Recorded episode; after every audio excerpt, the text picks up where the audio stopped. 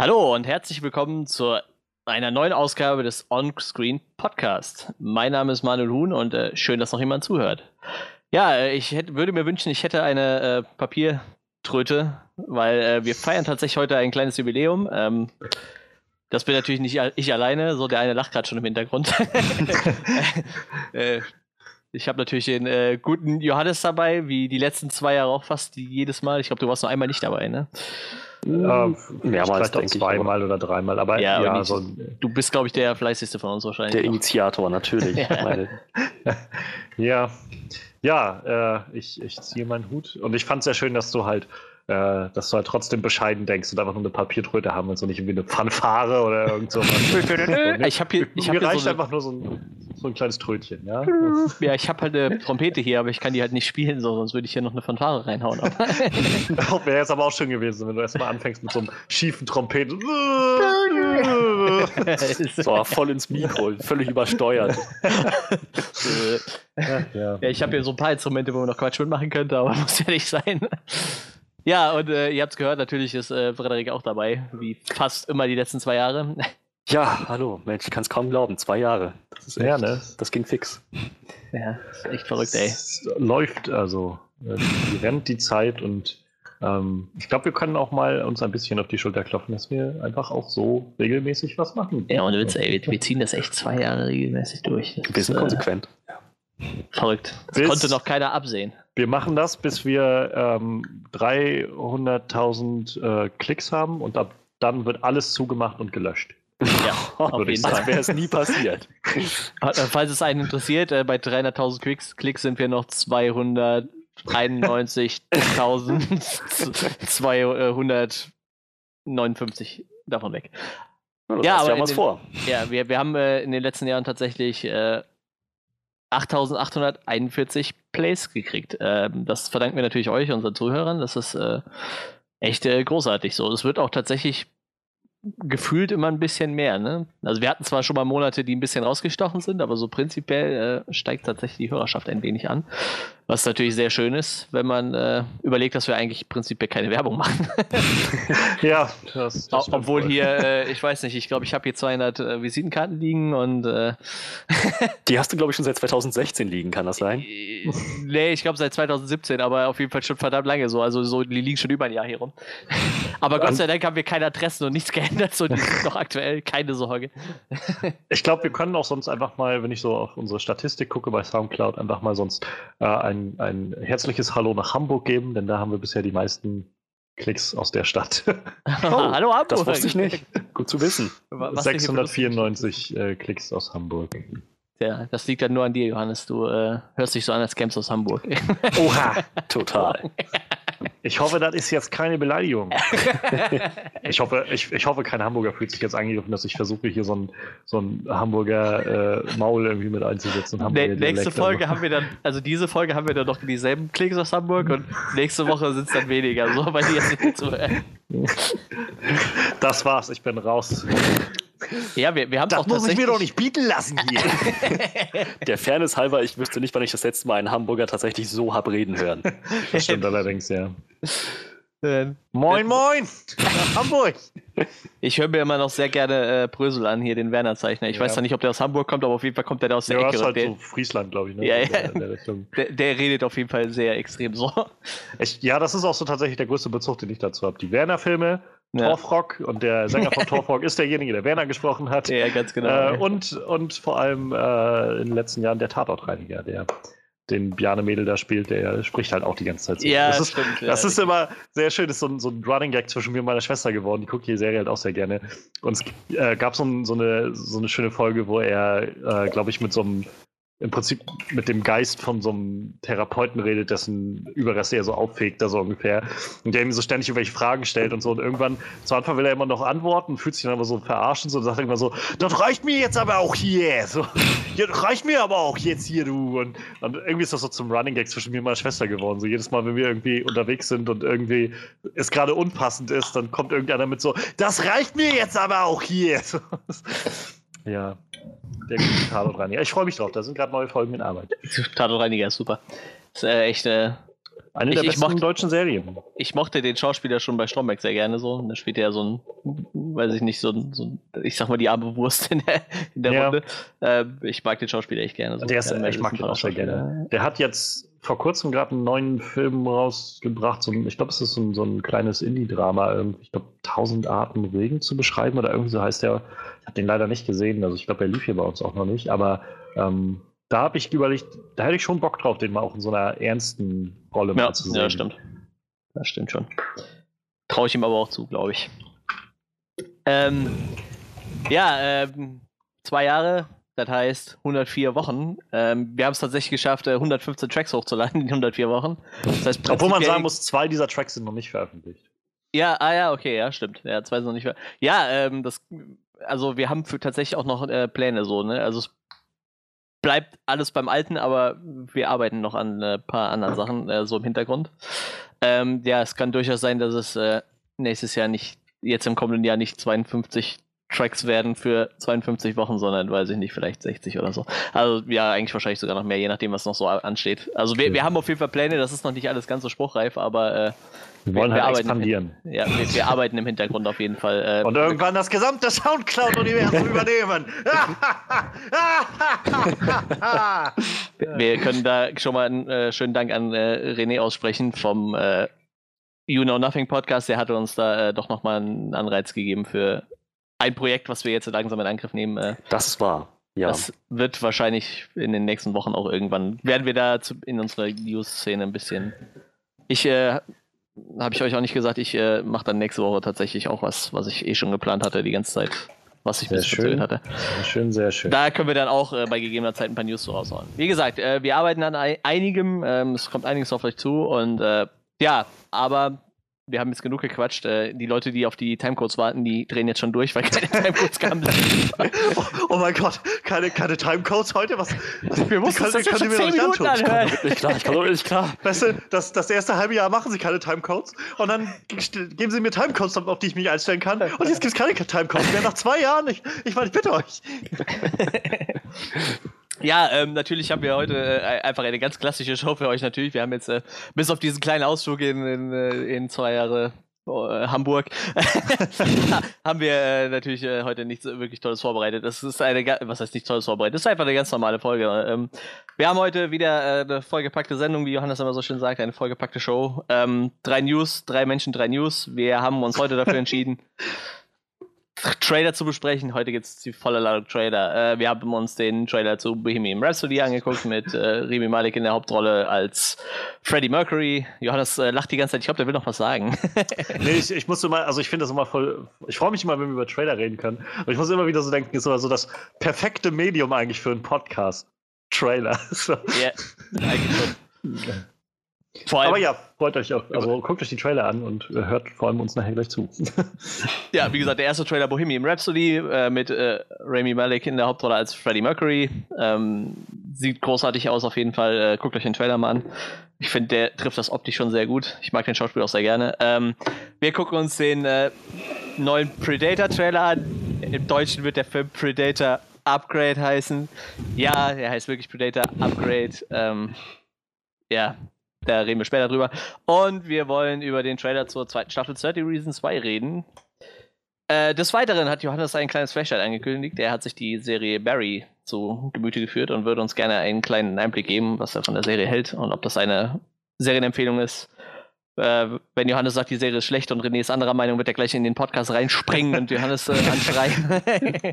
Wir haben René auf Abruf. Jederzeit. ja, ja, ja. natürlich. Der, der hört hier gerade die ganze Zeit stumm zu. die Serienkorrespondenz. Ähm, ja. Und natürlich haben wir auch wieder einen Film für euch. Und zwar, ähm, Johannes hat es diese Woche leider zeitlich nicht geschafft, in den Film zu kommen. Ähm, aber Freddy und ich, wir haben uns äh, eine neue Videospielverfilmung angeguckt. Und zwar haben wir uns. Rampage angeguckt. Äh, vermutlich die bescheuerste Idee, dieses Spiel zu verfilmen, wenn man, wenn man das Spiel kennt, ja? also äh, mit äh, Riesenmonstern, Hochhäuser kaputtschlagen. Klingt nicht nach dem Stoff, aus dem Hollywood-Träume gemacht sind, aber wir werden Das uns... klingt nach äh, dem Stoff, aus dem Michael Bays Träume gemacht sind. Das, ist, ja, das ja, ist ja, wahr. stimmt. Ja. Ja, und äh, ja, wir werden uns mal angucken, ob der Film was taugt. Äh, falls ihr keine Lust habt äh, und ihr euch denkt, boah, ich habe den jetzt schon 10 Minuten zugehört und habe jetzt die Schnauze voll, könnt ihr natürlich äh, einiges überspringen, deshalb gehen wir euch jetzt kurz Timecodes durch. Und zwar äh, starten wir jetzt direkt im Anschluss mit den Highlights der Woche. Und dann starten wir mit dem Flashlight zu Barry bei. Eine Stunde, 26 Minuten und 13 Sekunden. Und danach geht's dann los mit der Review zu Rampage bei. Eine Stunde, 40 Minuten und 56 Sekunden. Und damit würde ich sagen, starten wir dann sofort in die Highlights der Woche. Highlights der Woche. Ja, wie schon erwähnt, ähm, drei Menschen, drei Trailer diese Woche. Ähm, es gab tatsächlich auch noch ein paar mehr News, die man hätte besprechen können. Ähm, mal schauen, vielleicht äh, ergibt sich sowas irgendwie nächste Woche noch, wenn da nichts passieren sollte. Wir haben tatsächlich manchmal Wochen, da passiert echt nichts Spannendes. Da hängt man da die ganze Zeit und denkt sich so, wow, worüber reden wir überhaupt? Äh, und auf einmal haben wir irgendwelche Themen und reden trotzdem irgendwie eine Stunde drüber, weil Ich glaube, im Notfall kann man immer darüber reden, dass DC schon wieder irgendwelche äh, Filme Ja. ankündigt oder Ja, vom ja. Plan nimmt oder so. Ich glaube, das war in den letzten zwei Jahren auch unser Lieblingsthema, so äh, DC-Filme wahrscheinlich. Das ist wahrscheinlich das, wo wir die meiste Zeit mit ver verschwendet haben, meist, meistens. Nicht immer, aber manchmal. Äh, auch lustig, äh, das ist ein lustiger Funfact, den könnte man vielleicht mal raushauen. Also tatsächlich, der erste Podcast, den ihr auf unserem Podcast-Channel findet, äh, bei Onscreen Podcast, ist nicht der erste, den wir aufgenommen haben. Der erste, den wir aufgenommen haben, war äh, Batman vs. Superman, den haben wir nur nie veröffentlicht. Also der liegt noch irgendwo auf Platte. Vielleicht kriegt Ja, ihr den als Folge, ähm, Folge 0 irgendwann mal nachgereicht oder so. Ähm, das war eine sehr interessante Folge. Aber ja, DC beschäftigt uns also quasi seit Tag 1. Ich würde sagen, also wir, wir werden den ersten Podcast bloß, äh, bloß veröffentlichen, wenn, wenn, ihr, wenn bei Twitter äh, der, der Hashtag Release the Lost Episode irgendwie in die Decke geht. Ja, wir müssen jetzt ja auch mal ein paar Leute hier motivieren und, und äh, animieren, mal sich hier ein äh, bisschen, bisschen äh, zu ne, mit einzuklinken und mal was zu machen, ja. Ich muss sagen, ich glaube, so im Nachhinein war die Folge sogar eigentlich echt lustig, so, weil wir einfach noch nicht mal ein Intro hatten. So. Wir, Wir hatten gar nichts. wir haben einfach angefangen Wir, mit, wir hatten ja, gar so, nichts stellen, damals, ja. so stellen wir uns den Podcast vor und das war quasi auch der Intro so. Ja, also ich bin dafür, dass wir das so und so anfangen. Und dann haben wir einfach losgelegt, ohne einfach ein Intro zu machen. So, Das war, das war super großartig. Echt äh, sehr schön, schöne Folge eigentlich. Ja, ähm, aber äh, kommen wir nun zu den äh, vielleicht wichtigen Themen. Äh, ja, drei Leute, drei Trailer. Ich habe es gerade schon mal gesagt. Äh, Bohemian Rhapsody, Predator, Upgrade und 13 Reasons Why. Ähm, ich würde sagen, Johannes will gleich noch was machen, deshalb sollte Johannes vielleicht mit den News anfangen, dann kann er gleich noch ein bisschen äh, Pause machen vielleicht. Ich habe nämlich zu den anderen zwei Trailern nichts zu sagen. Genau. Da werde ich, Da- werde ich auch, so, wenn ihr mich ansprecht, werde ich äh, schweigen. Nein. Du Ähm, piepst dich raus, wenn du was sagst. Ich habe ich hab mir den, äh, den neuen oder ersten Trailer jetzt zu äh, Bohemian Rhapsody rausgesucht.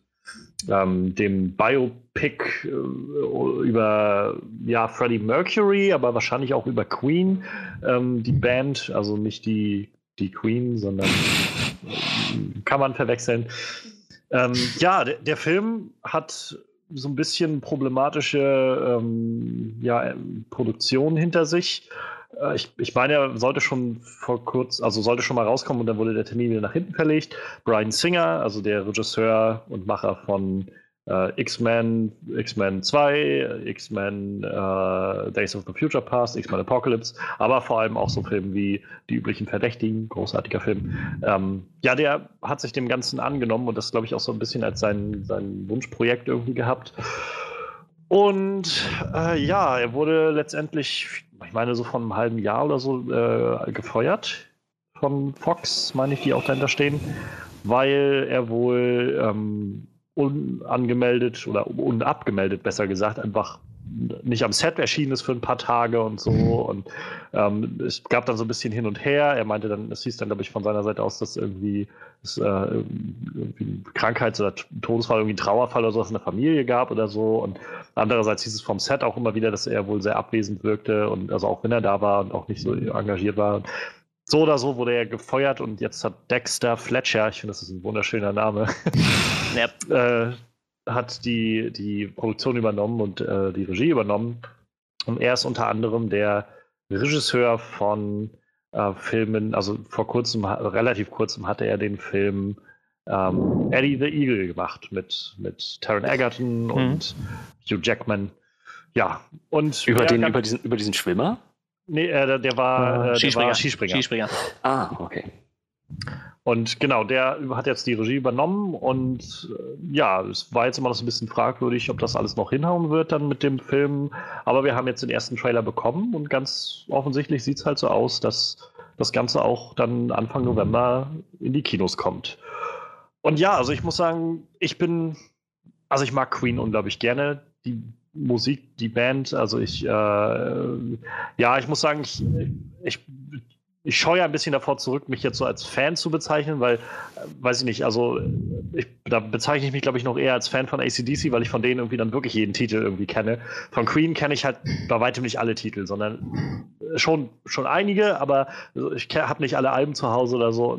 Insofern möchte ich da jetzt äh, nicht, nicht so tun, als wenn ich jetzt so der Ober-Queen-Spezialist wäre, aber ich weiß die Musik der Leute sehr zu schätzen, also äh, der vier. Ich habe mal in der äh, ich meine, 10. Klasse ein Referat über Queen gehalten und noch so ein schönes Plakat fertig gemacht mit den vier Leuten drauf und so. Das war sehr schön. Und ähm, ich muss sagen, sie treffen echt so einen, so einen Nerv für mich mit dem Film. Also, das, ähm, ich finde, Rami Malek, du hast es gerade von schon so angeteasert, Manuel. Mhm. Sie haben damit echt da schon jemanden gefunden, der ihm doch sehr ähnlich aussieht. Also auch so, wie sie ihn darstellen, so mit dem Schnauzer an einigen Szenen. Also, das Ganze scheint ja über mehrere Jahre zu spielen oder verschiedene Passagen oder ähm, so Zeitpunkte in der Geschichte von Mercury, aber auch der Band anzusprechen.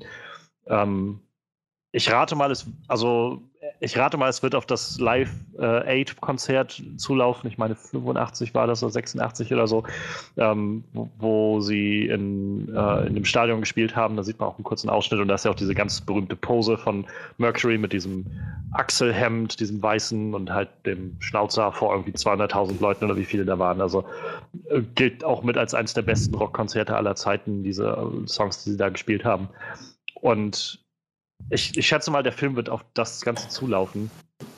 Und das sieht schon echt ziemlich fett aus. Also sie treffen den Look, sie scheinen die Schauspieler irgendwie alle gut gewählt zu haben, die man auch sieht, also der auch von Brian ja, oder genau. der Brian May spielen wird, ja, sozusagen. Ja, genau. Der sieht auch ziemlich aus wie der.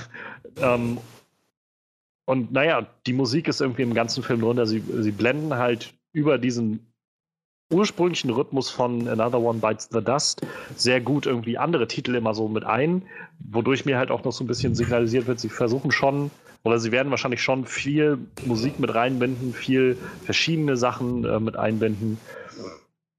Ich glaube, das kann ein richtig, richtig cooles Ding werden. Also ähm, ich, ich freue mich jedenfalls sehr und das, ich bin auch erstaunt, dass wir noch gar keinen Freddie Mercury-Film irgendwie hatten, weil mhm. also meiner Meinung nach ist Freddie Mercury eigentlich einer der, der größten Musiker, die wir irgendwie in den letzten 100 Jahren hatten. Und ähm, wenn, man, wenn, wenn man sich vor Augen führt, dass, was der Mann irgendwie erreicht hat in nur 45 Jahren, bevor er dann gestorben ist, und ähm, also welchen, welchen Einfluss er auf die, die Popkultur oder die Kultur generell hatte, wie grandios seine geschriebenen musikalischen Werke sind ähm, und halt, was er auch einfach drauf hatte. So. Zudem alles noch irgendwie seine Rolle in der ich ja irgendwie auch rückwirkend dann zugeschriebenen Positionen der, der Liberalisierung von, von Schwulen und Lesben und so weiter. Also es ist, es ist schon ziemlicher Wahnsinn. Und insofern bin ich erstaunt eigentlich, dass wir, dass wir erst jetzt einen Film darüber kriegen. Aber ähm, ich glaube, da gab es halt lange genug Probleme mit den Rechten und so, weil die üblichen oder übrigen Bandmitglieder aus Queen halt äh, sehr involviert sind und immer wieder den Riegel vorgeschoben haben, wenn ihnen das nicht gepasst hat. Ja, ich finde, das ist aber auch wichtig und ich glaube, das wird den Film wahrscheinlich auch äh, sehr, sehr gut machen. Ne? Also gehe ich mal von aus, wenn, wenn die sich da so für engagieren. Es kann halt, also ja, ich denke schon, es kann halt ein bisschen die, also es könnte sein, dass sie halt so ein, so ein bisschen zu glatt get gepudert das Ganze machen, so vielleicht. Ähm, ich glaube jetzt nicht auf so einer Ebene wie The Greatest Showman, einfach weil nee. Freddie Mercury halt kein rassistisches Arschloch war, das irgendwie seine Bandmitglieder missbraucht oder, oder irgendwie äh, ausgenutzt hat oder so. Ähm, aber ich, also ich, lange Zeit war dieser Film halt schon in Produktion, das ist schon wie, also vier, fünf Jahre oder so her. Da war äh, Sacha Baron Cohen ja, halt verpflichtet äh, genau. gewesen. Und der hat aber halt darauf bestanden und er wollte halt das Ganze durchziehen, eigentlich als ein sehr, sehr intimen Film, so der halt auch viele der Schattenseiten beleuchtet, so Drogenmissbrauch und halt diese ganze AIDS-Geschichte und so in den Vordergrund stellt. Alles das. Und naja, das war halt, wo die Leute von Queen dann halt gesagt haben, also Brian May und ähm, ich gerade leider nicht mehr bestimmt, wie die anderen beiden hießen. Äh, Roger Taylor, Taylor und John genau. Deacon. John Deacon, genau. Ich glaube, John Deacon, der Schlagzeuger, tritt, glaube ich, auch schon ewig nicht mehr auf. Ähm, aber Brian May und, und, äh, und äh, Roger, nee, und, und äh, Dingens, äh, Roger Taylor. Roger Taylor, ja, touren ja, glaube ich, auch immer mal wieder mit, mit so Revival-Sachen, wo sie dann. Aber, aber ich glaube, bei diesen Queen. Revival, Revivals waren die alle drei dabei, oder? Die sind doch mit wem sind Ich die meine, aufgenommen? Paul Rogers oder was Äh, war das? Genau, sie waren eine Zeit lang mit Paul Rogers unterwegs und dann waren sie mit äh, Adam Lambert, Lambert, ich weiß nicht genau, wie man den ausspricht, ähm, waren sie auch nochmal auf Tour unterwegs. Aber ich meine, bei diesen Sachen hat äh, äh, Deacons sich, glaube ich, rausgezogen. Meine ich, mich zu Oh erinnern. ja, aber- ja, Tatsache, ich habe gerade geguckt, also ähm, tatsächlich war der nicht dabei, war der nicht dabei. Aber s- Brian May und Roger Taylor, Ja. die haben zusammengearbeitet. Aber so oder so, also die waren wohl immer die Leute, die dann gesagt haben, nee, so eine, sowas möchten wir eigentlich nicht machen damit und ähm, die haben dann letztendlich so ein bisschen den Riegel vorgeschoben und dadurch ist Cohen dann gegangen und das Ganze ist jetzt so dann zustande gekommen. Insofern ja, also ich freue mich, dass nach dieser ganzen problematischen Odyssee, die diese Produktion durchgemacht hat, das doch noch irgendwo an, an Schlusspunkt erstmal kommt und das Ganze jetzt dann noch gut umgesetzt wird, dann, dann bin ich zufrieden. Der Trailer gibt mir schon mal viel, äh, viel Grund, mich darauf zu freuen. Ich muss auch tatsächlich sagen, ähm, damals, wie sie Sacha Baron Cohen gecast- gecastet haben, also optisch hätte der auch echt gut gepasst. Ich wollte gerade sagen, optisch passt der eigentlich richtig Naja. gut. Ja, aber ich, ich ich hab, hab den halt noch nie in der ernsten Rolle gesehen eigentlich, ne? Ich meine, der macht ja eigentlich nur Klamauk, aber ich meine, das spricht ja schon für ihn, wenn er sagt, hier, äh, so wie er das macht, ist halt nichts für mich, ich gehe da lieber so, ne? anstatt einfach zu sagen, okay, ich zieh's halt durch, aber ist halt nicht so mein Fall. Ich weiß, es Ich, nicht. ich weiß nicht, ob er, äh, ob er alleine Ja, gesagt hat, ich gehe, ja, aber oder ob die gesagt Fall. haben, das funktioniert nicht, der fliegt jetzt raus oder so.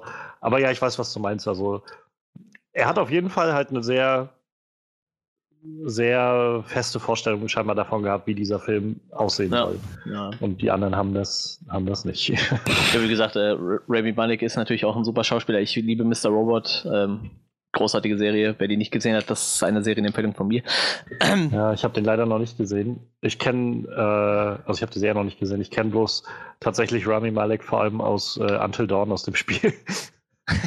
ja, okay. Ja, das stimmt, das spielt er auch mit. Also da habe ich ihn, glaube ich, das erste Mal so angetroffen und danach halt immer mal wieder irgendwo gesehen in, in verschiedenen Sachen, aber ähm, nie irgendwie was konkret mit ihm eigentlich geguckt, wenn ich ehrlich bin, bisher. Nicht, weil ich nicht doch- wollte, irgendwie bin ich bloß nicht zugekommen. Also. Ich muss gerade überlegen, wo hat er denn noch mitgespielt? Äh, Battleship, okay. Na, ah, Nachts im Museum, genau, da hat er den Pharao gespielt. Stimmt. Genau. Ah, ganz genau. Daher kennt man den noch. Richtig, das war's. Ja, aber stimmt, Until Dawn, das war natürlich, äh, das war zu der Zeit, haben wir das Spiel angefangen, wo wir gerade Mr. Robot abgucken waren, meine Freundin und ich so. Da waren wir halt beim Kumpel und wir haben das dann reingeschmissen. Und da dachte ich so, oh cool, da haben wir uns richtig gefreut, so, aber. Ah, jetzt den mit, mit, diesem, äh, ich sag, ich sag mal, mit diesem Freddie Mercury Schnauz das zu sehen, das war schon echt, äh, das ist schon echt Ja. großartig. Der passt da schon echt gut rein in die Rolle so. Und also äh, gerade durch Mr. Robot bin ich, Robot bin ich echt der Meinung, dass ein verdammt guter Schauspieler ist so. Also der macht das schon echt gut und ich. Wie, wie ist das eigentlich bei dem mit, äh, mit Musik? Die wird immer nur übergespielt wahrscheinlich, ne? Ich habe Also- keine Ahnung. Ich, ich hatte vorhin mal ähm, ein bisschen gegoogelt, einfach weil es mich auch interessiert hat, Ja. ob er da singen wird oder nicht. Und es gibt unterschiedliche, an, äh, unterschiedliche Aussagen dazu. Also es gab einige Artikel, die halt gesagt haben, ja, er wird wohl auch selbst singen in diesen Sachen. Dann gab es halt aber auch Artikel, die gesagt haben, sie werden wohl eher Gesangsdoubles halt dann haben für die Gesangssachen. Keine Ahnung, ich weiß halt nicht, wie gut er ist, also wie er singt und vor allem, also da reicht ja nicht nur einfach gut singen, du musst ja halt wenigstens dann auch diesen Ausdruck von Mercurys Stimme irgendwie ähnlich sein. So. Ja, das ist es halt, ne? Das hat ja damals bei, bei dem, was ist The Doors, ne? Mit, mit äh, Ja. Val Kilmer. bei Kim als Jim Batman. Morrison, ne? Was, genau. Ähm, das hat ja scheinbar ziemlich gut funktioniert, ne? Ja. Ich mein, der, der hat das ja ziemlich gut getroffen, so, aber wenn es halt nicht funktioniert, bin ich halt auch der Meinung, dann sollte man es auch, glaube ich, lassen. So. Ich glaube, auf Teufel komm raus versuchen zu singen, ist halt auch schwierig, ne? Ja, na klar. Na, ich, ich denke, die werden das schon gut machen. Wie gesagt, ich bin jetzt auch nicht der riesen Queen-Fan, muss ich gestehen, aber ähm, also jeden Song, der im Trailer irgendwie angeteasert wird, den kennt man halt so. Ich glaube, man kennt wahrscheinlich die meisten Songs von denen, die so äh, die wichtigsten bekannten, Songs kennt ja. man auf jeden Fall. Die kann man wahrscheinlich auch mitsingen, auch wenn man eigentlich denkt, dass man das nicht mitsingen kann Ist ein oder bisschen, sollte, aber. bisschen redundant die Aussage von mir gerade gewesen. So, das ist halt, ja, die bekannten Songs, die kennt man halt. Ja, ja, ist wirklich Quatsch. ich kenne tatsächlich auch so ein paar Songs, die man nicht kennt, weil wir äh, ein Kumpel von mir, der ist halt ein ziemlich großer Queen-Fan und der ja. Der haut dann immer irgendwelche Songs raus, die von uns keiner kennt. So, ja, yeah, ein Kumpel spielt halt auch Akustikgitarre und so, spielt mal 39. was ist 39? Niemand kennt 39 von Queen. Und dann so gegoogelt so und mittlerweile kenne ich halt auch 39 von Queen so. Das ist halt ein reines Stück nur von Brian May so. Ja. Das gibt es tatsächlich auch. Ähm, also ich kenne auch tatsächlich ein paar Songs aus der Reihe, aber halt recht wenig. Ne? Aber ich denke mal, die werden sich in dem Film wahrscheinlich auch auf die, die Klassiker stürzen. Ich jetzt denke halt auch. Also die Frage ist halt vor allem, was sie, wie gesagt, was sie sich rauspicken für diese ganze, Ja, für den Film so als Setting, worum es halt gehen soll. Und also der Trailer hat mir jetzt nicht das Gefühl vermittelt, dass sie diese ganze AIDS-Geschichte irgendwie ansprechen oder so wirklich thematisieren wollen. Ja, angeblich Vielleicht- geht der Film wirklich nur bis zu diesem einen Auftritt. Ja, Live Aid dann. Genau, genau, bis Live Aid. Also hier steht äh, f- 15 Jahre reißt das ungefähr ab. Was genau ist bei Live Aid passiert? Also das war einfach nur der größte Auftritt von denen. Ne? Das war halt so ein, so ein äh, Konzert, was von, ich glaube, Bob Geldorf damals organisiert genau, wurde. genau. Ich meine 85. Ja. Und äh, es ging ja im Prinzip darum, so wie so ein, heutzutage, wenn du so Earth Day hast oder sowas, halt so ein weltweit so ein Konzert auf die Beine zu stellen, wo überall Leute halt mitmachen können, also Künstler halt sich betätigen, Leute hingehen können, sich das angucken können und die ganzen äh, Gewinne wurden dann halt so für wohltätige Zwecke halt gespendet. Ich, ich meine, es ging um verschiedene Hungersnöte und sowas. Ja, genau. Ähm, äh, dieser Song We Are the World, das ist halt auch so in demselben Kontext irgendwie entstanden. Also ich glaube, es ist halt vielleicht nicht zwingend bei, über Live 8 mit entstanden, aber es war so die Zeit, wo genau diese Sachen halt immer wieder gemacht wurden, so große Künstlerkollaborationen. Und äh, Queen ist halt insofern herausgestochen, also sie waren da zu der Zeit halt gerade so auf, mit auf dem Zenit, den sie irgendwie hatten an Bekanntheit. Und äh, die haben halt, ich meine, sogar zwei Konzerte gespielt. Halt einmal in London und dann nachher nochmal in, in LA oder sowas. Also sie sind halt äh, Mhm. quasi in einem Stadion aufgetreten, haben gespielt und vor tausend Leuten, also da stammen halt auch viele dieser Aufnahmen her. Also Konzertaufnahmen davon sind der Wahnsinn, halt, weil die meisten Leute, die dann da sind, halt auch da schon die vielen Songs kennen. Also sie spielen dann, glaube ich, so eine kleine Auswahl an ihren Sachen, aber Bohemian Rhapsody wird irgendwie live gespielt. Ähm, ich meine, sie haben noch äh, Radio Gaga live gespielt, wo auch das ist so ein Wahnsinn, dass irgendwie sich, also kann ich mir empfehlen, sich die Sachen mal anzugucken. Wenn du, wenn halt Mercury vorne steht, der ist halt auch so eine Präsenz auf der Bühne und, ja. und man merkt es halt auch schon am Anfang des Trailers. Das ist ja genau der Moment, wo er da irgendwie diese Deo, Deo, diese Sachen macht und genau das hat er halt immer viel gemacht. Also so mit dem Publikum auch gespielt und bei dem Radio Gaga machen sie dann halt immer dieses Klatschen da so quasi mit alle und dann hast du halt irgendwie so eine Menschenmasse von hunderte, von tausenden Leuten, die halt alle irgendwie dieses All we hear is Radio Gaga, Radio Gaga. Das klingt verdammt fett. Das, es ist halt Wahnsinn. So. Und, ähm, und wie gesagt, ich meine, dass sie danach sogar nochmal halt rumgeflogen sind und am- am anderen Ende der Welt halt quasi nicht mehr, weiß ich, zwölf Stunden später so die nächsten Titel nochmal beigetragen haben. Also bei all den Sachen, also ich glaube, es waren keine Ahnung wie viele, aber viele, viele Konzerte auf der ganzen Welt, die überall auf, in, auf Bühnen stattgefunden haben und halt live äh, übers Fernsehen dann übertragen wurden auf die ganze Welt, ähm, so quasi 24 Stunden durch, waren sie halt mit so die, die Headliner irgendwie von all dem. Deshalb, glaube ich, zählt das somit als äh, das größte Konzert, was jemals irgendwie von Queen gemacht wurde, auch. Also offiziell die großen waren genau zwei und dann gab es halt noch ganz viele kleine Konzerte rund um die Welt, so, ne? Überall. Ja. Also dann. Und 2005 gab es dann quasi nochmal eine Neuauflage davon, das hieß dann Live 8, halt geschrieben wie 8. Da gab es dann, glaube Ja. ich, auch acht Konzerte gleichzeitig auf der ganzen Welt oder auf jeden Fall jede Menge. Ah, ne, okay, es waren nur vier, dann habe ich doch nichts gesagt. Aber das war quasi auch vom selben Veranstalter, auch Bob Geldorf, ne? Der hat das dann nochmal gemacht quasi. Ja, da setzt sich ja schon seit langem immer wieder dafür. Ja, genau. Und also wenn man halt mal so guckt, wer, wer alles dabei war, Queen, David Bowie, Elton John, Dire Straits, Mick Jagger, Bob Dylan, Santana, Ma- Madonna, Paul McCartney, Status Quo, The Who, Tina Turner, Eric Clapton, Phil Collins, U2, The Beach Boys, Simple Minds und so weiter und so weiter, Duran Duran. Also, und das ist nur ein Auszug. Also da waren halt Ja, ja. einfach, einfach alle Leute so ziemlich, die damals irgendwie was, was äh, gemacht haben, waren halt da. Led Zeppelin übrigens auch, auch eine der wenigen, äh, wie sagt man, Gelegenheiten oder, oder Auftritte, die Led Zeppelin noch hatte, ähm, nachdem sie sich quasi 1980 dann aufgelöst haben, nachdem der Schlagzeuger gestorben ist.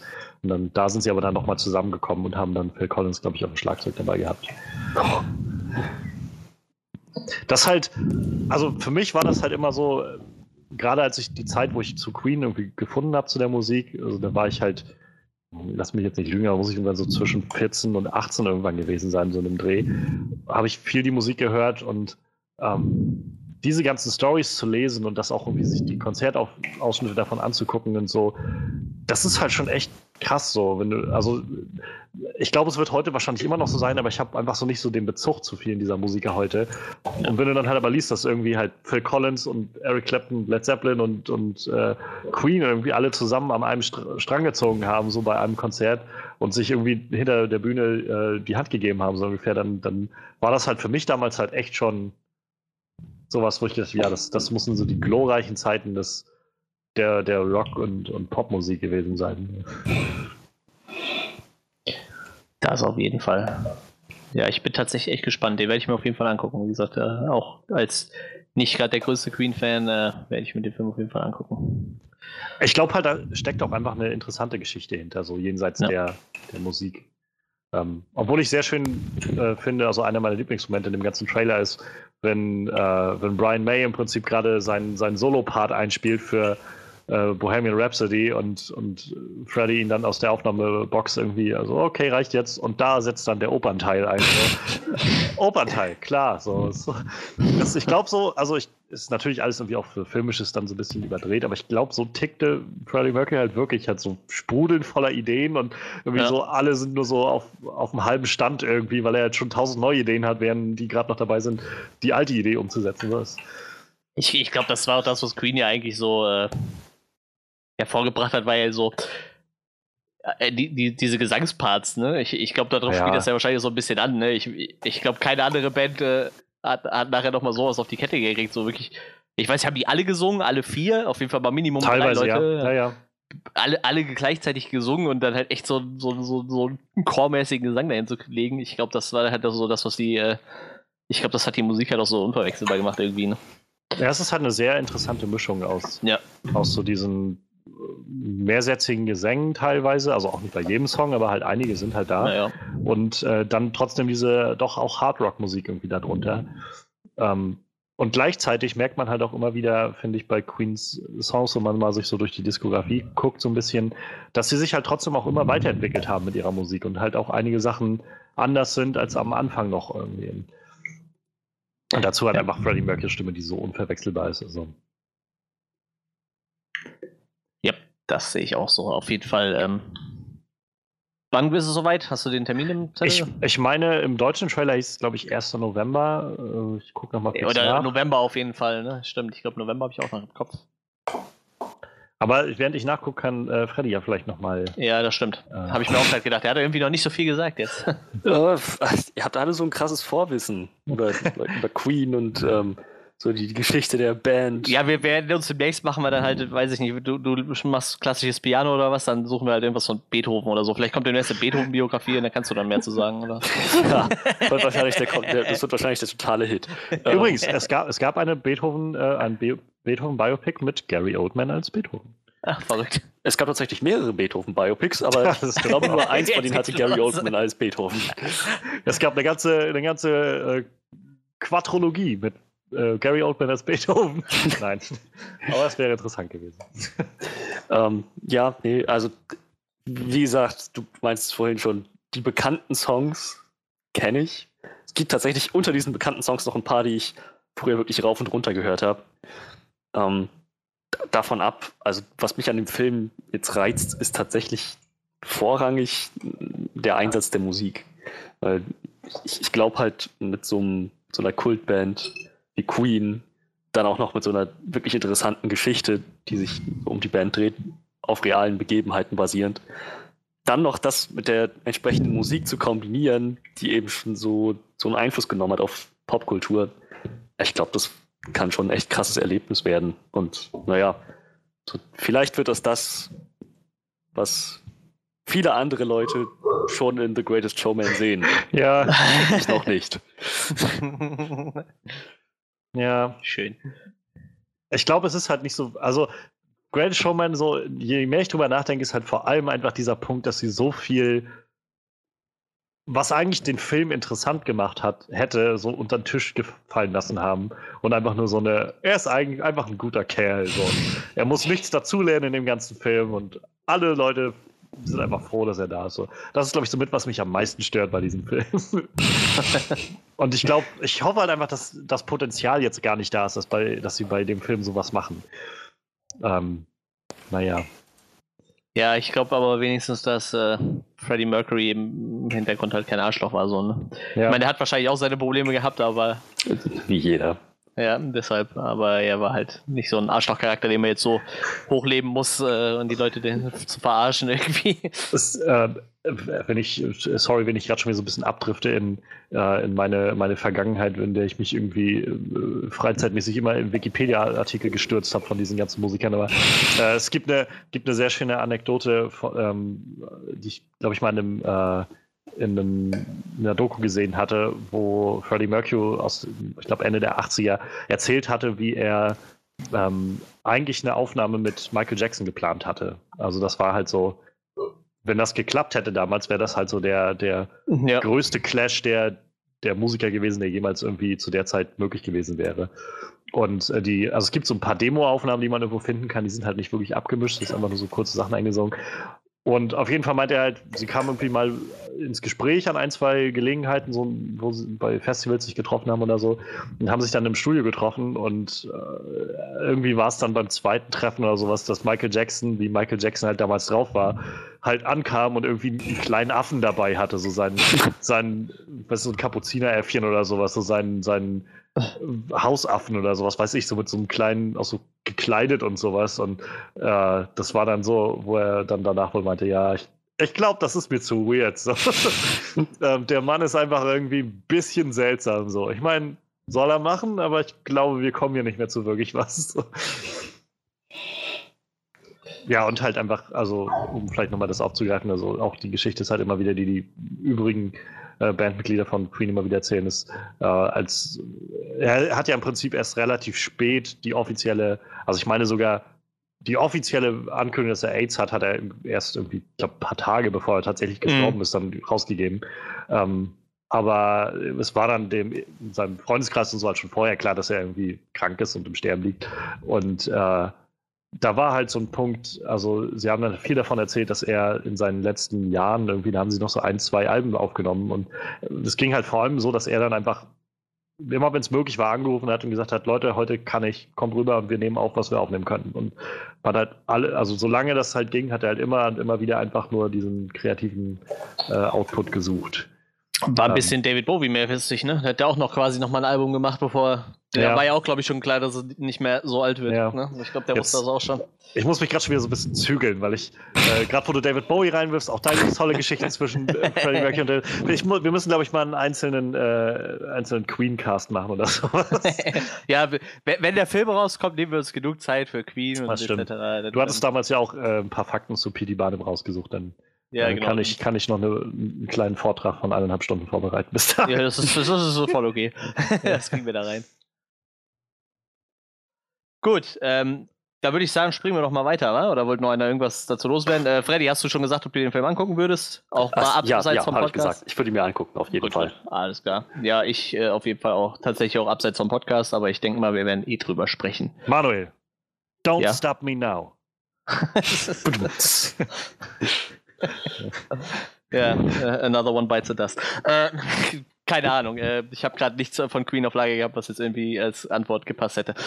I want it all, Manuel. I want ja, it all. okay. I want to break free. Just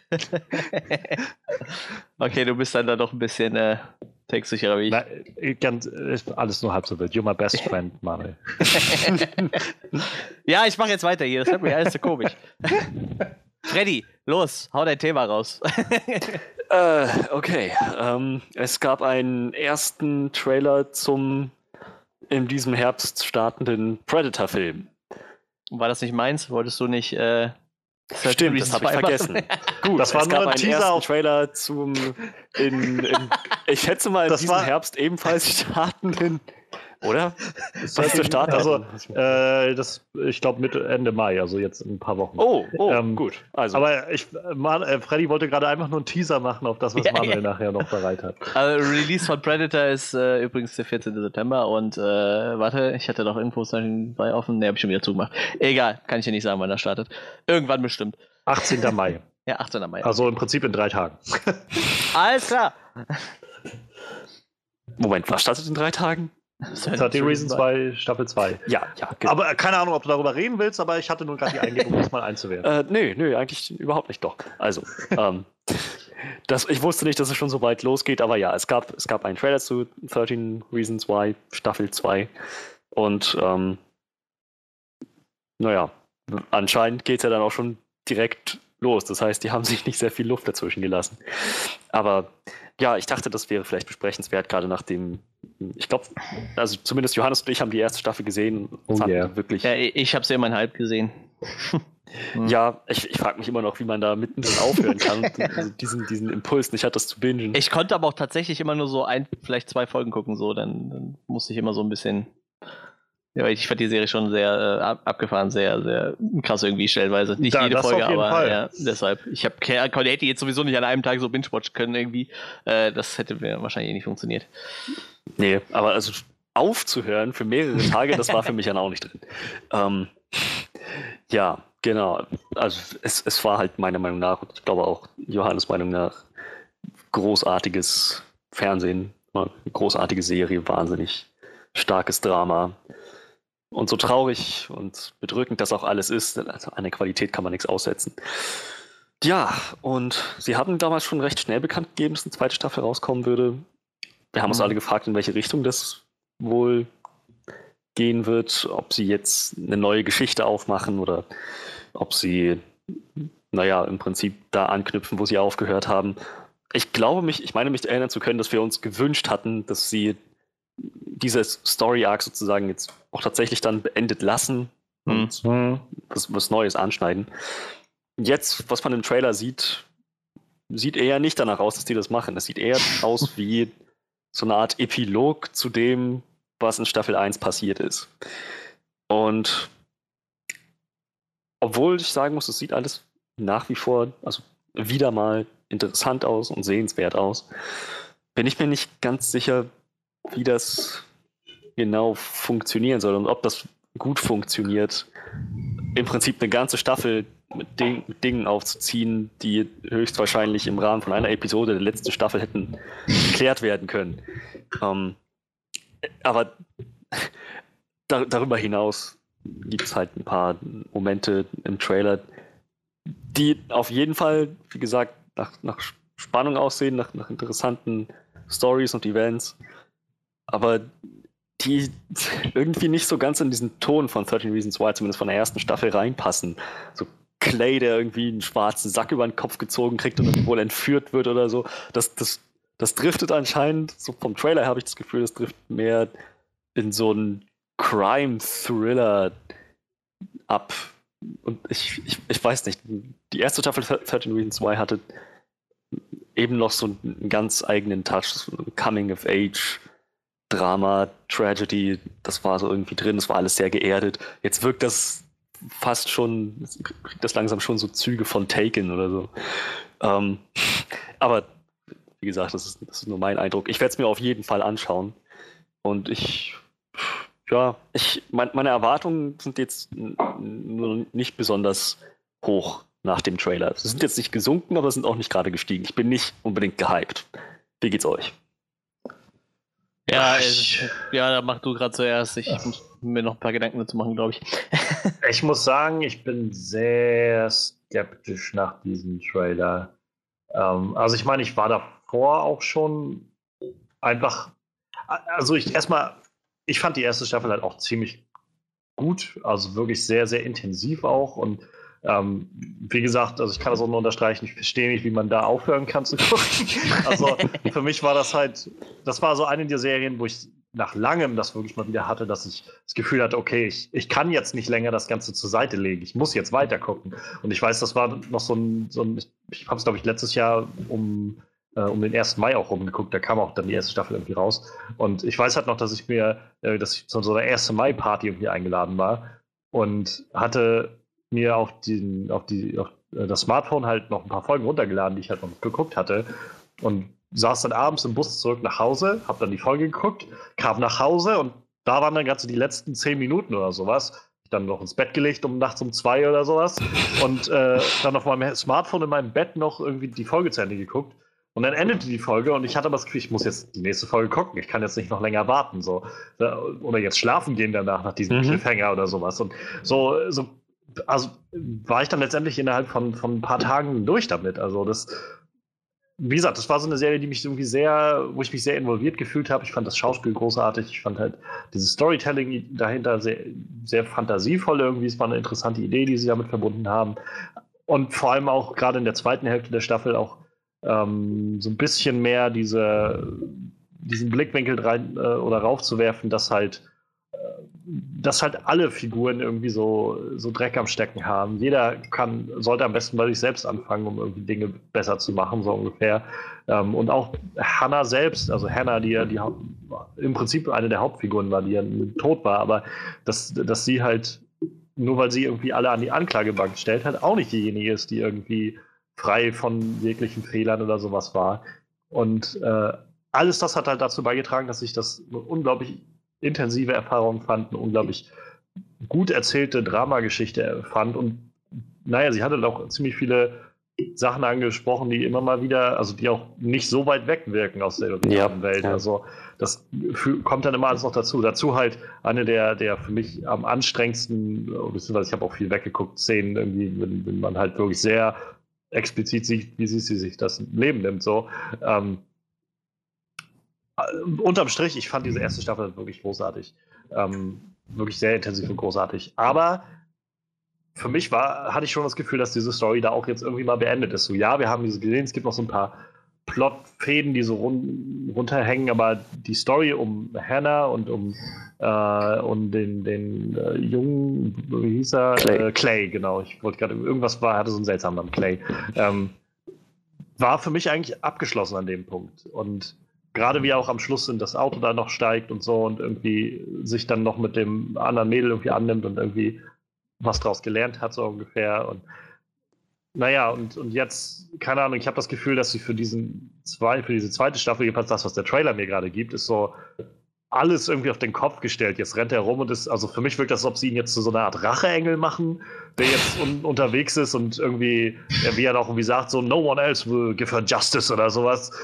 Das, für mich war das nicht der Punkt der ersten Staffel, dass, äh, dass, dass, dass es darum ging, irgendwie Gerechtigkeit äh, zu erzeugen oder sowas, weil genau das war ja irgendwie ni- nicht der Sinn für mich, also auch, glaube ich, der Serie, nicht der ersten Staffel, weil wir kommen in der ersten Staffel zur ersten Hälfte dahin, dass, dass Clay halt genau das machen will und sagt, ich muss jetzt äh, endlich äh, irgendwie für Gerechtigkeit sorgen.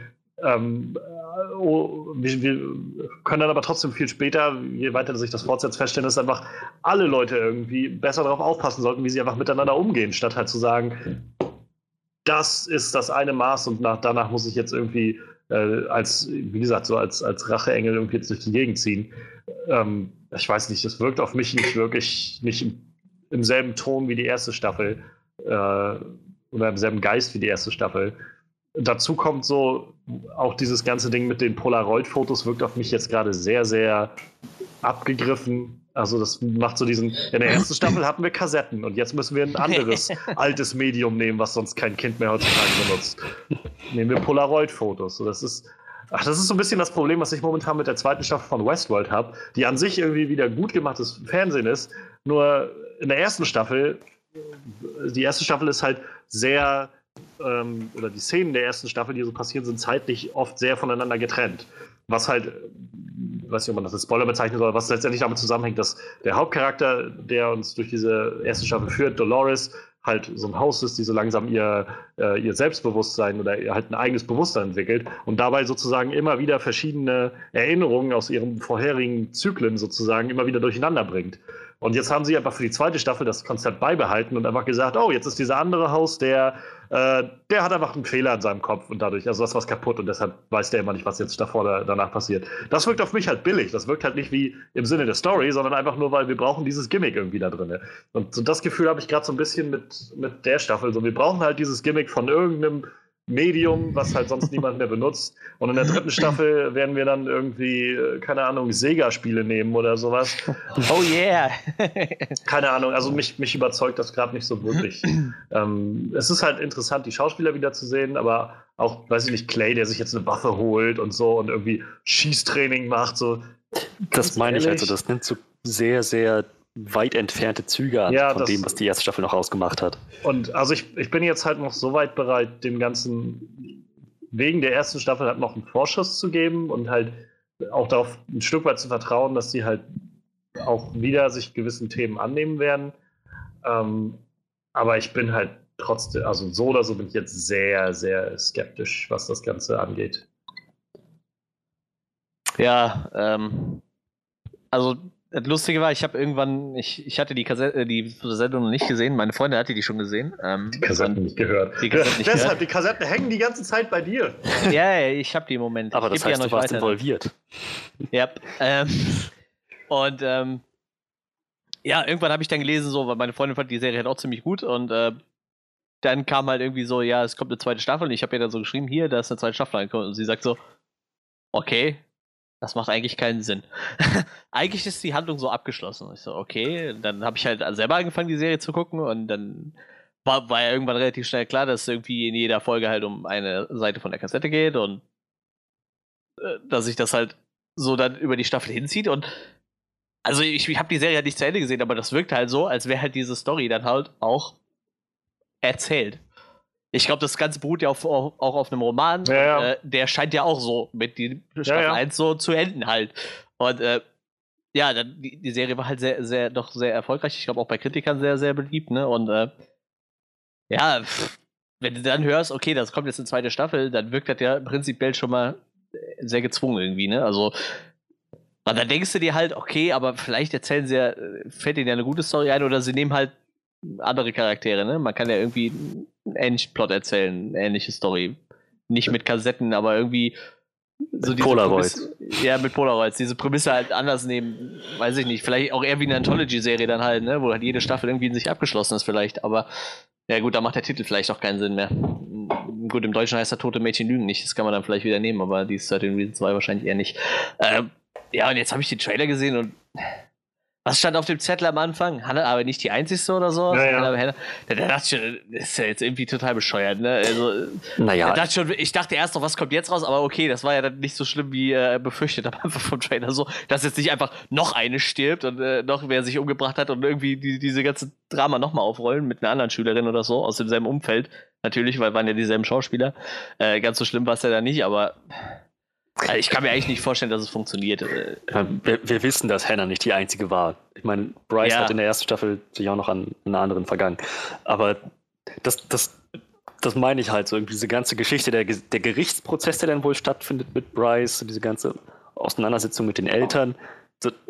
Ich glaube, das alles hätte schon längst passieren müssen. Ich glaube, das, das ist kein Stoff, der irgendwie auf eine Staffel ausgedehnt Ja. werden kann, ohne dass man sagt, naja, man knüpft halt quasi einen Tag später an, nach dem Ende der Staffel 1. So.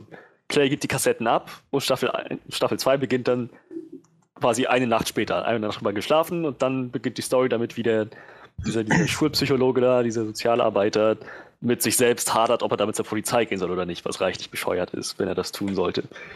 Aber naja. ja. Ja, das ist halt, das ist halt mein Problem irgendwie, glaube ich, mit der ganzen Sache. So, dass es zu sehr gerade sich auf, auf irgendwas einschießt, was, glaube ich, nicht im, im Sinne der ersten Staffel eigentlich ist. Ähm, ich finde den Gedanken an sich sehr interessant, dass sie sagen, ja, es gibt halt mehr Leute und dieser Vorfall mit Hannah hat vielleicht auch gerade dadurch andere Leute, weiß ich nicht, in Anführungszeichen inspiriert, sich zu öffnen oder halt Dinge anzusprechen oder was weiß ich. Aber dass das jetzt, wer weiß, wie es nachher in der Serie tatsächlich ist, aber im Trailer sieht man das jetzt aus, als ob die sich auf einmal dann die Leute auch an Clay wenden mit so einem, du bist halt unser, unser Rächer sozusagen und musst das jetzt in die Hand nehmen. So. Und das, weiß ich nicht, das, das trifft so überhaupt nicht meinen mein Nerv irgendwie, ich weiß nicht. Ähm, mit dem Gerichtsprozess, das fände ich noch ganz interessant irgendwo. Ähm, ich fühle mich so ein bisschen erinnert an die zweite Staffel von äh, Broadchurch. Ähm, die erste Staffel Broadchurch ist halt also generell so eine britische Miniseries, acht Folgen oder zehn oder so haben diese Staffeln alle mit äh, David Tennant und Olivia Colman in der Hauptrolle. Und äh, in der ersten Staffel geht es halt wie in dieser kleinen Hafenstadt Broadchurch ein Verbrechen passiert, ein toter, also ein Junge der Stadt tot aufgefunden wird, dann so ermittelt wird, so krimimäßig. Und dann ist die zweite Staffel, wo sich die Handlung so aufsplittet und in der einen Hälfte geht es um den Gerichtsprozess für den äh, Mörder, Schrägstrich die Mörderin. Also ich will jetzt nicht spoilern, das ist einfach, damit die, falls, falls ich das wieder angucken will, es könnte ein Mörder sein oder eine Mörderin. Ähm, und in der anderen Hälfte wird aber tatsächlich nicht wieder ein neuer Fall oder sowas gemacht, sondern sie be bearbeiten eigentlich vielmehr so einen längst zurückgelassenen äh, Fall, der nie aufgelöst wurde, nochmal neu und sowas. Und das, das, hat halt irgendwie gut funktioniert, aber da haben sie halt auch den Ton irgendwie gut beibehalten können von all dem und sinnvoll das Ganze fortsetzen können. Wie gesagt, ich habe das Gefühl, das sieht jetzt aus wie Clay, der jetzt halt nachdem er irgendwie am Ende der letzten Staffel das alles abgelegt hat, jetzt dazu mhm. übergeht, okay, ich kann das nicht ruhen lassen, ich bin der Einzige, der irgendwas dagegen tun kann, äh, Zeit, mir eine Schusswaffe zu besorgen. es ist ja vor allem auch nicht nur er. Also alle, die eigentlich damit so ziemlich fertig waren, die ganze Clique, jeder, der die Kassetten gehört hat. So, das, das, das alles wird jetzt quasi nochmal hochgekocht. Ja. Ja, ja, eben. Dass Bryce ja, überhaupt noch irgendwelche Freunde hat, ist für mich nicht anderes als ein Wunder, aber. Ja, ich werde einfach da ja scheinbar sich die, äh, die erste Staffel gut für sich alleine steht, werde ich einfach eure Meinung abwarten und mir dann zur Not einfach nur die erste angucken und das dann bei belassen. ja, ich glaube, das ist vielleicht eine ganz gute Variante. Wie gesagt, ich werde der zweiten Staffel eine Chance geben. Aber wenn ich nach zwei, drei Folgen irgendwie für mich so das Gefühl habe, das geht gerade in eine Richtung, die mir auch nicht zusagt, dann werde ich da auch nicht mehr Zeit, glaube ich, rein investieren. Dann werde ich das lieber bei der ersten Staffel für mich belassen. Ja, es gibt halt so Dinge, die funktionieren halt auf Ebene von einer Staffel und da sollten sie es halt auch bei belassen. Ne? Aber ja. irgendwie wollen ja alle doch auch irgendwie ein bisschen Geld machen. Ne? Das ist halt leider auch so. Muss man halt so sehen. Und wenn es vielleicht ja dann doch irgendwie halbwegs gut umgesetzt ist, ist es auch okay, aber. Wie gesagt, die, die erste Staffel war ja auch wirklich gut und wirklich ja. erfolgreich und so, aber das ist halt schon so, wenn du, wenn du, wenn so eine Staffel durchläuft und auch die Buchvorlage irgendwie abgelaufen ist davon und dann sofort kommt irgendwie, nachdem die irgendwie zwei Wochen draußen ist und erfolgreich war, oh, wir machen eine Fortsetzung, so die zweite Staffel ist bestellt, dann, dann denkst du halt schon, Moment, äh, das wirkt jetzt ein bisschen gierig so dafür, dass dass das Buch irgendwie äh, da war und adaptiert wurde und eigentlich keine weitere Vorlage mehr besteht, aber äh, was auch immer. Das ist halt, das, ja, ich weiß nicht, das ist echt ein bisschen fragwürdig. Dann sollte man, wie gesagt, wie du schon meinst, Manuel, einfach auch was einfach mal für sich stehen lassen. Ja. Es ist auch nicht verkehrt, wenn dann einfach mal was alleine für sich steht. Habe ich zum Beispiel jetzt gerade, um nochmal äh, was reinzuschmuggeln, gerade am Wochenende gemerkt, wo ich mir Over the Garden Wall bei Netflix angeguckt habe. Wunderschöne Miniseries wo ich gedacht habe, das war, also als ich durch war, das war richtig schön. Und ich bin froh, dass, dass es keine Fortsetzung gibt. Da freue ich mich lieber auf das nächste Projekt, was derjenige macht, statt zu sagen, ich brauche unbedingt eine Fortsetzung davon, weil die Geschichte ist super toll abgeschlossen und alles ist super. So. Ja. Auch nicht noch, noch wieder was, was dann neue Dimensionen annimmt und es muss größer und schlimmer oder was weiß ich werden. So. Das, wie gesagt, nehmt euch ein neues Projekt und alles ist super. Tja, wie gesagt, wir können nur abwarten. Ähm, ja, ist ja bald soweit. Vielleicht äh, hat der, der eine oder andere von euch nächste Woche schon ein, zwei Folgen gesehen. Durchaus möglich wahrscheinlich. Ne? Gut. Ja, dann würde ich sagen, ähm, wie gesagt, 18. Mai startet das Ganze und äh, dann springen wir noch zum letzten Trailer. Ähm, da haben, äh, deshalb hatte Freddy auch die leichte Verwechslung. Wir wollten nämlich tatsächlich vor dem Podcast haben wir beide dieselbe Idee gehabt. wir wollten tatsächlich beide gerne über den Trailer zum neuen Predator-Film, Predator Upgrade oder im Englischen The Predator. oh, ich, ich diesen Namen hasse. Ähm, oder auch Predator 4. Ähm, über den Film, über den Trailer wollten wir sprechen. Da gab es jetzt den ersten. Ist es schon ein voller Trailer? Ist es noch ein Teaser? Ich glaube, es stand Teaser dran. Ne? Ich weiß es nicht. Ist aber auch also egal. Ist als Teaser, glaube ich, ausgelegt. Ich verstehe das mittlerweile sowieso nicht mehr das System. Manchmal hast du das Gefühl, Teaser ist länger und aussagekräftiger wie ein Trailer. äh, ist, ist auch egal. Auf jeden Fall gab es äh, den ersten Teaser-Trailer zu äh, Predator Upgrade Oh, verdammt, ich hasse diesen Namen. Und zwar hat sich äh, Shane Black dem ganzen Predator-Thema angenommen, nachdem wir den letzten Predators-Film 2010 bekommen haben. Der hieß auch Predators. War das 2010? 2010, ja, ich habe es gerade offen. Okay, also, klar.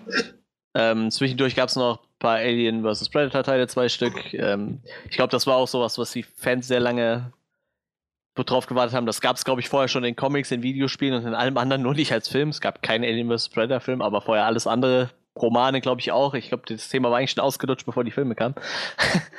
ähm, ja, auf jeden Fall ähm, kriegen wir jetzt einen Predator-Film, der wohl nach dem zweiten und vor dem dritten Teil spielt. Ähm, gut, was prinzipiell auch total egal ist, weil der wer den dritten Film nicht gesehen hat, der spielt halt auch nicht auf der Erde so, also der ist halt thematisch relativ irrelevant. Wahrscheinlich, vielleicht greifen sie irgendwie auf, dass ein paar Leute da irgendwie hin verschleppt werden, weiß ich nicht. Ähm, das werden wir dann wahrscheinlich erst sehen, wenn der Film rauskommt. Auf jeden Fall gab es halt den ersten Trailer zu sehen und äh, wir sehen halt einen kleinen Jungen, der weiß Gott woher eine Kiste aufmacht in dem scheinbar die komplette Ausrüstung von dem Predator liegt. Äh, sein Helm, sein Armband sieht man auf jeden Fall, wo er seine Ausrüstung steuert und äh, sein Spielzeugraumschiff. Ja, was scheinbar das richtige Raumschiff irgendwie äh, weckt oder ich habe keine Ahnung. Äh, sehr viele komische Sachen in der Kiste. Ich bin echt gespannt, wie das im Film erklärt wird, wer dieser Junge ist. Vielleicht ist er ja der Sohn von einem aus dem zweiten Teil oder so. Ich meine, ist ja durchaus möglich, wenn er da spielt. Ähm, wir haben keinen anderen Schwarzenegger gesehen. ich glaube, der hat auch signalisiert, dass er nicht so Lust ja, hat. Er, er, hatte Gespräche geführt wohl mit Shane Black, ob es sinnvoll ist, seinen Charakter nochmal einzuführen nach dem ersten Teil und sind wohl, glaube ich, dazu übergegangen, dass es nicht so sinnig ist. Aber vielleicht kriegt er noch irgendwo Kampf, das weiß man nicht. Äh, alles mögliche irgendwo. Ähm, ja, und äh, ich, der, der, Film sah echt ein bisschen actionlastig aus, tatsächlich. Äh, dafür, dass ich eigentlich. Da war der letzte Film ja auch schon. Ich hätte mir tatsächlich lieber wieder ein bisschen mehr Horror gewünscht. Ähm, ja, und scheinbar äh, ruft dieser kleine Junge auf jeden Fall mit seiner Kiste die Predators wieder zurück auf den Plan. Und wir sehen halt noch ein, äh, ein Verhör von einem Charakter, dessen Namen ich nicht weiß. Ähm, ist das der Hauptcharakter? Wahrscheinlich, ne? Ich kenne die ganzen Schauspieler nicht, deshalb weiß ich auch nicht, wer der Hauptcharakter ist. Ich weiß nicht. Ich, ich finde, der Trailer äh, oder dieser Teaser macht das auch nicht so ganz klar, wer da jetzt ja. wer sein soll. Ich meine, ich ähm, könnte jetzt gerade gucken, ob mir das Gesicht bekannt vorkommt. Äh, der Typ in der Mitte da, also der da im Verhör sitzt, äh, Boyd Holbrook heißt der ja, das ist der Hauptdarsteller wahrscheinlich. Der, wird, ja. Äh, der hat bei Logan zum Beispiel den Typen mit dem Metallarm ja. gespielt. Ja, genau, genau. Ja, ähm, ja, das scheint auch dann der Haupt. Ich kannte den Namen halt nicht, aber das ist wohl auch der Hauptdarsteller dann. Äh, der ist für James Franco eingesprungen, der da mal ursprünglich für geplant war.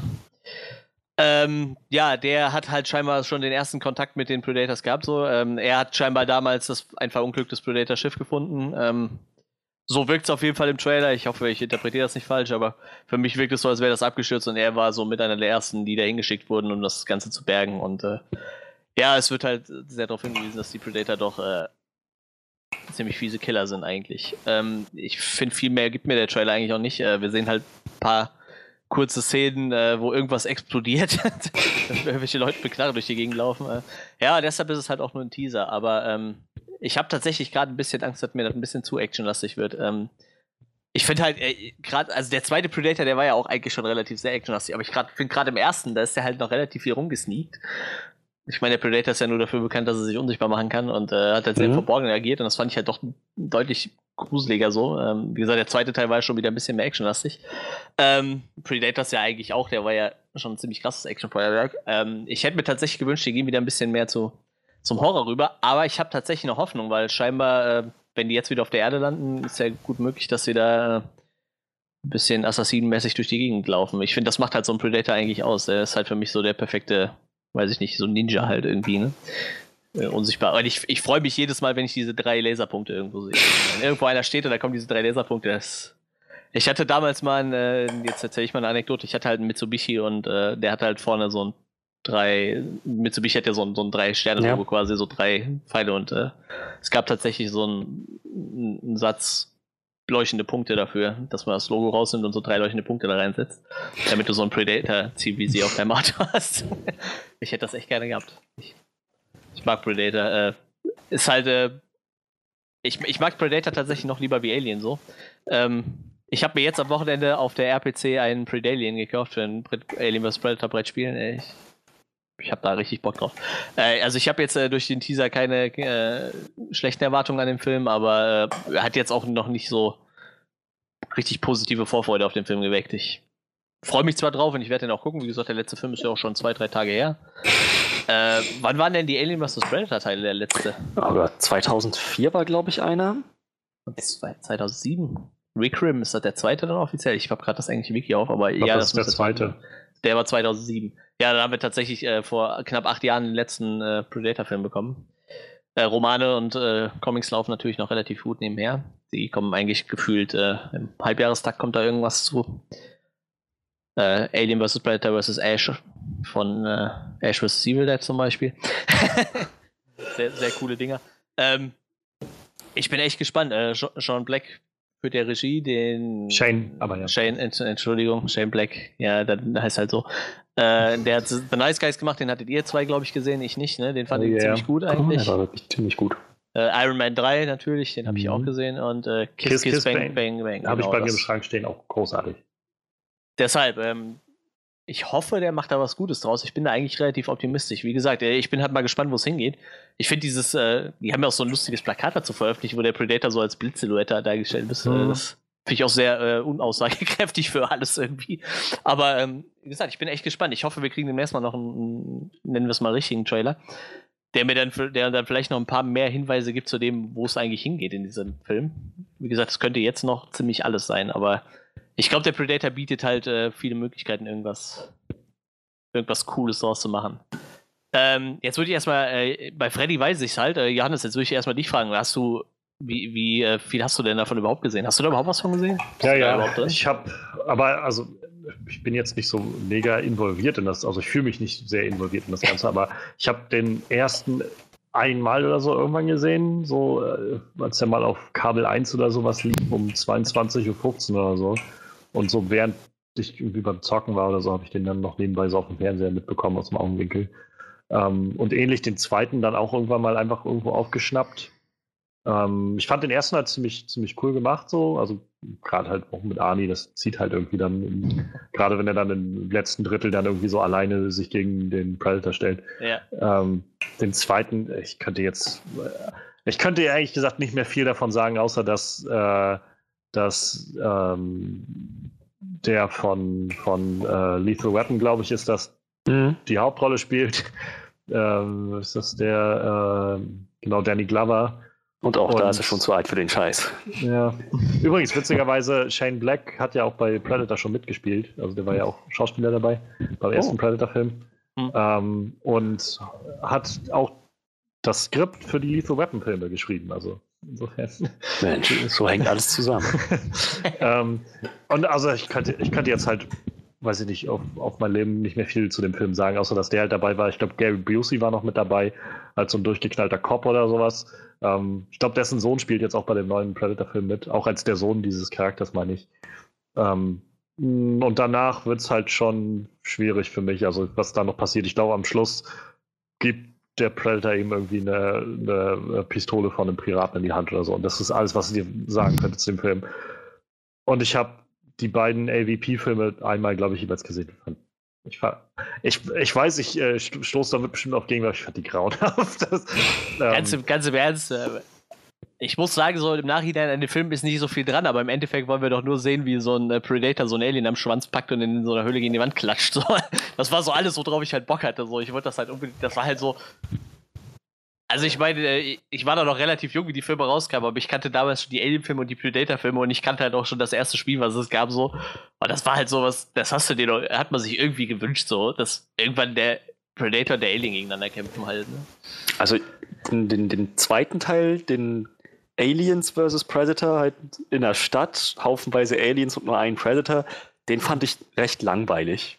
Mhm. Aber der erste, mit dieser, mit diesem irgendwie mystische, außerirdische Hochkultur, in in dieser, dieser, dieser Gruft, dieser Katakomben da, das, ich fand das ziemlich cool. Naja, halt, also abgesehen davon, dass die die Action zwischen Alien und Predator ziemlich gut umgesetzt haben, also mehrere Aliens und mehrere Predators, ähm, fand ich halt auch die Menschen, die da zwischendrin irgendwie rumgerannt sind und im Prinzip nur massakriert wurden. Das, ich fand, das haben sie auch ziemlich, ziemlich schön eingefädelt. Da hatte ich, ich hatte wirklich Spaß mit dem ersten. Alien vs. Predator, meine ich. Ähm, Ja, not, not my cup of tea, schätze ich. Also, ähm, und äh, Predators habe ich nicht gesehen. Ich habe gehört, also alles, was ich davon höre, ist, dass der an sich ziemlich solide sein soll, Mhm. aber jetzt auch nicht so wirklich viel Eindruck hinterlässt im, im Großen und Ganzen.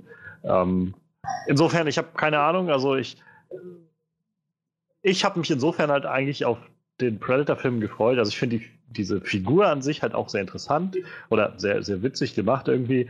Ich finde immer wieder schön, äh, ich glaube bei den bei verschiedenen Cracked-Videos, also von dem YouTube-Kanal Cracked, die viel so mit Popkultur und sowas machen, haben sie immer mal wieder darauf hingewiesen, wenn sie so Debatten hatten, wer die äh, die besten Aliens und die, die äh, gefährlichsten Aliens sind oder sowas.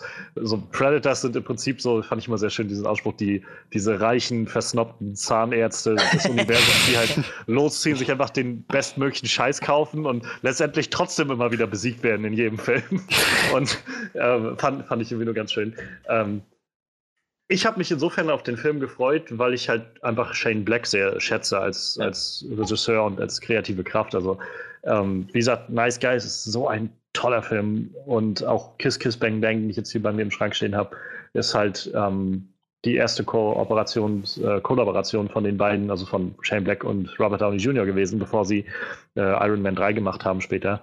Und es ist halt gefüllt von, von deren Sprüchen, also auch von äh, cleveren Sprüchen so, aber halt alles irgendwie immer doch auf einer eher erwachseneren Ebene. Ähm, gleichzeitig, gerade Kiss Kiss Bang Bang hat auch einige ähm, etwas, etwas, ich sag mal, äh, mehr R-ratete Szenen, so, also auch vom, vom Gewaltpotenzial her. Und äh, ich glaube, Shane Black hatte ja von Anfang an auch irgendwie klar gemacht, so sein Predator-Film wird halt auch R-rated haben, also R-Rating bekommen und so Hm. weiter, also auch wirklich sich da voll reinlehnen und so. Ich finde den Cast eigentlich gut, den sie zusammengefahren haben. Ähm, wie gesagt, den Boyd Holbrook, ich kannte ihn jetzt nur aus Logan, aber da fand ich ihn eigentlich ziemlich cool. Sterling K. Brown sieht man kurz in dem, äh, in dem Trailer, ist ein ziemlich guter Schauspieler. Keegan Michael Key bin ich sehr gespannt, was der bringen wird in dem Film. Ich habe den, glaube ich, noch in keiner, sag ich mal, ernsten Rolle so wirklich gesehen. Will nicht sagen, dass, also ich glaube schon, dass es kann, aber gesehen habe ich ihn da noch nicht. Äh, Alfie Allen, also Ich war mir Ähm, nicht sicher, ob er das war. Er ist nur so ganz kurz zu sehen. Ja, ja, genau. Da, das fand ich, und äh, auch der Junge, also Jacob Tremblay, den kenne ich halt vor allem aus Room, aus dem Film. Und äh, ich finde den halt als toller Schauspieler, gerade als Kind irgendwie ist der noch echt so super. Und ja, also insofern war das alles so Grundlagen, wo ich halt schon gedacht habe, oh, das, also ein bisschen gespannt bin ich halt schon, was aus diesem Film wird. Ähm, auf jeden Fall habe ich da mehr Lust drauf, als ich jetzt zum Beispiel letztes Jahr auf den, äh, den Alien-Film hatte. So einfach, weil das irgendwie nicht so, nicht so interessant wirkte oder halt auch zu abgedreht irgendwie dann mit dem mit äh, Covenant und was weiß ich. Ähm, aber ich muss sagen, dieser Trailer gibt mir ehrlich gesagt so ziemlich nichts. So, das ist so. Weder kann der Trailer mir irgendwie diese Charaktere zeigen. So, wir sehen halt, wie du ja schon meintest, Freddy, irgendwie bloß so ganz kurze Shots mal von Leuten äh, auf deren Gesicht so und, und äh, dann, ich weiß nicht, wenn das jetzt wirklich darauf hinausläuft, dass der Predator nur auf der Erde landet, weil er dieses, die, diese, diese Ausrüstung findet irgendwie und damit rumspielt, finde ich das irgendwie ziemlich lame. Ich hoffe, dass sie da eine andere Erklärung für haben. Ähm, ich weiß noch nicht so recht, was ich von diesem Upgrade-System halten soll. Reicht es nicht einfach die ganz normal, also einfach nur normale Monster zu haben? Muss es immer irgendwie noch eine Schippe drauf sein für den nächsten Film? Ich weiß nicht. Ja, das, Ähm. war halt dieses, das war echt das, was mich am meisten gestört hat. Allein schon dieser Satz, ja, sie kommen auf den auf jedem Planeten holen sie sich ein neues Upgrade. Und dann im Deutschen halt echt noch der Titel so Predator Upgrade. Oh, Ja. echt jetzt, ey. Aber ich, ich glaube halt davon mal ab, also da, davon ab hat der Trailer irgendwie echt nicht viel zu zeigen, finde ich. Also es ist halt äh, nur, wie du schon meinst, so wie so Action, aber vor allem so Leute, die springen, irgendwas explodiert, so, aber ohne dass du irgendwie wirklich erkennen kannst, was es jetzt ist oder in welchem Kontext das ist. Einfach nur schnelle Bewegungen und Cuts und dann einmal kurz ist ein Predator zu sehen. So. Ich hätte jetzt halt wenigstens gehofft, dass sie irgendeinen irgend so Money-Shot da drin haben. Irgendwas, was mir halt sagt, okay, das ist Ja. das ist äh, nicht einfach nur ein Film, wo ein Predator auftaucht, das habt ihr jetzt schon seit zehn Jahren nicht mehr gesehen, so ungefähr, sondern wirklich so als, macht euch auf, auf was gefasst, denn äh, wir haben eine coole neue Idee, was wir machen. Und ich glaube, dass der Film auch sowas hat. Nur, wie gesagt, ich vertraue da irgendwie so ein bisschen auf Shane Black. Ich glaube halt nur, dieser Trailer, also für mich ist dieser Trailer einfach echt nicht gut zusammengeschnitten. ist halt einfach sehr nichts sagen. Es könnte jeder x-beliebige Film sein und wow, für drei Sekunden sehen wir irgendwie mal einen Predator, die ich aber auch schon in anderen Filmen gesehen habe. Also ich weiß nicht, ob der Trailer damit sich so wirklich einen Gefallen tut. Also weder die Leute, die halt Fans von Predator-Sachen sind, ob sie, ob man die damit wirklich mobilisieren kann, oh, es gibt einen neuen Predator-Film, der gut wird, oder ob da, oder die für die Leute, die es halt nicht kennen, ob die jetzt extra sagen, oh, das muss ich mir mal angucken. Das sieht irgendwie interessant aus. Ich glaube, der ist für keine dieser beiden Zielgruppen so wirklich geeignet, der Trailer. Ja, der Trailer war echt äh, sehr nicht aussagen. Aber es ist halt, ich meine, es ist nur ein Teaser, aber selbst der Teaser sollte halt Interesse wenigstens auf mehr machen. So. Ja, das stimmt schon. Aber trotzdem, äh, meine Frage an dich, Johannes. Äh, wie sieht's aus? Würdest du denn trotzdem, äh, wenn wir drüber podcasten, dir den angucken? Ja, ich glaube, angucken werde ich mir halt schon. Wie gesagt, dafür reizt mich dann Shane Ja. Black noch genug. Okay. Es sei denn, der nächste Trailer, also der wirklich volle Trailer kommt und gibt mir dann so das Gefühl von, okay, das, das ist der größtmögliche Schrott, den man sich vorstellen kann. Ich glaube es nicht bei Shane Black, ähm, dass der so was vor die Wand fährt. Wie gesagt, der hat, gerade als Autor ist er eigentlich echt talentiert. Ähm, als Regisseur, er hat in seinen Regiearbeiten halt auch gute Arbeit geleistet, aber ich meine, sein, sein Haupt, äh, seine, seine Hauptkunst verdient er, glaube ich, einfach mit dem Drehbuchschreiben. Und die sind meistens wirklich clever geschrieben, die Drehbücher. Wie gesagt, Lethal Weapon, die Filme sind halt eigentlich immer wenigstens gut, so seine eigenen Filme, die er halt gemacht hat. Ich bin auch ein großer Fan von Last Action Hero, dem Film. Mhm. Ähm, ich finde, der wird immer so ein bisschen zu Unrecht äh, äh, so, so gescholten. Ich finde, das ist eine unglaublich tolle Parodie auf so Actionfilme mit Arnold Schwarzenegger selbst in der Hauptrolle. Also ähm, ja, in, insofern, ja, bin, also ich, ich vertraue erstmal darauf, dass es besser wird, nur der Trailer ist es nicht, der mir da Vertrauen, Vertrauen gibt. Gut, dann kommen wir jetzt zu Freddy. Den würde ich gar nicht fragen, ob der den guckt, weil ich weiß, er wird den gucken. Hundertprozentig, überhaupt keine Gut, Frage. aber dann gib uns doch mal deine Meinung zu diesem Trailer ab. Ich muss sagen, nachdem ich Predators seit 2010 gesehen habe, hatte ich Vergleich, der erste Gedanke, den ich hatte, als ich aus dem Kino rauskam, Mann, ich hoffe, die lassen sich nicht zu viel Zeit mit dem, mit dem Sequel. Ja. So, und ähm, ja, bedauerlicherweise ist genau das passiert. Acht Jahre später, aber die Zeit vergeht, immerhin, wir sind jetzt da.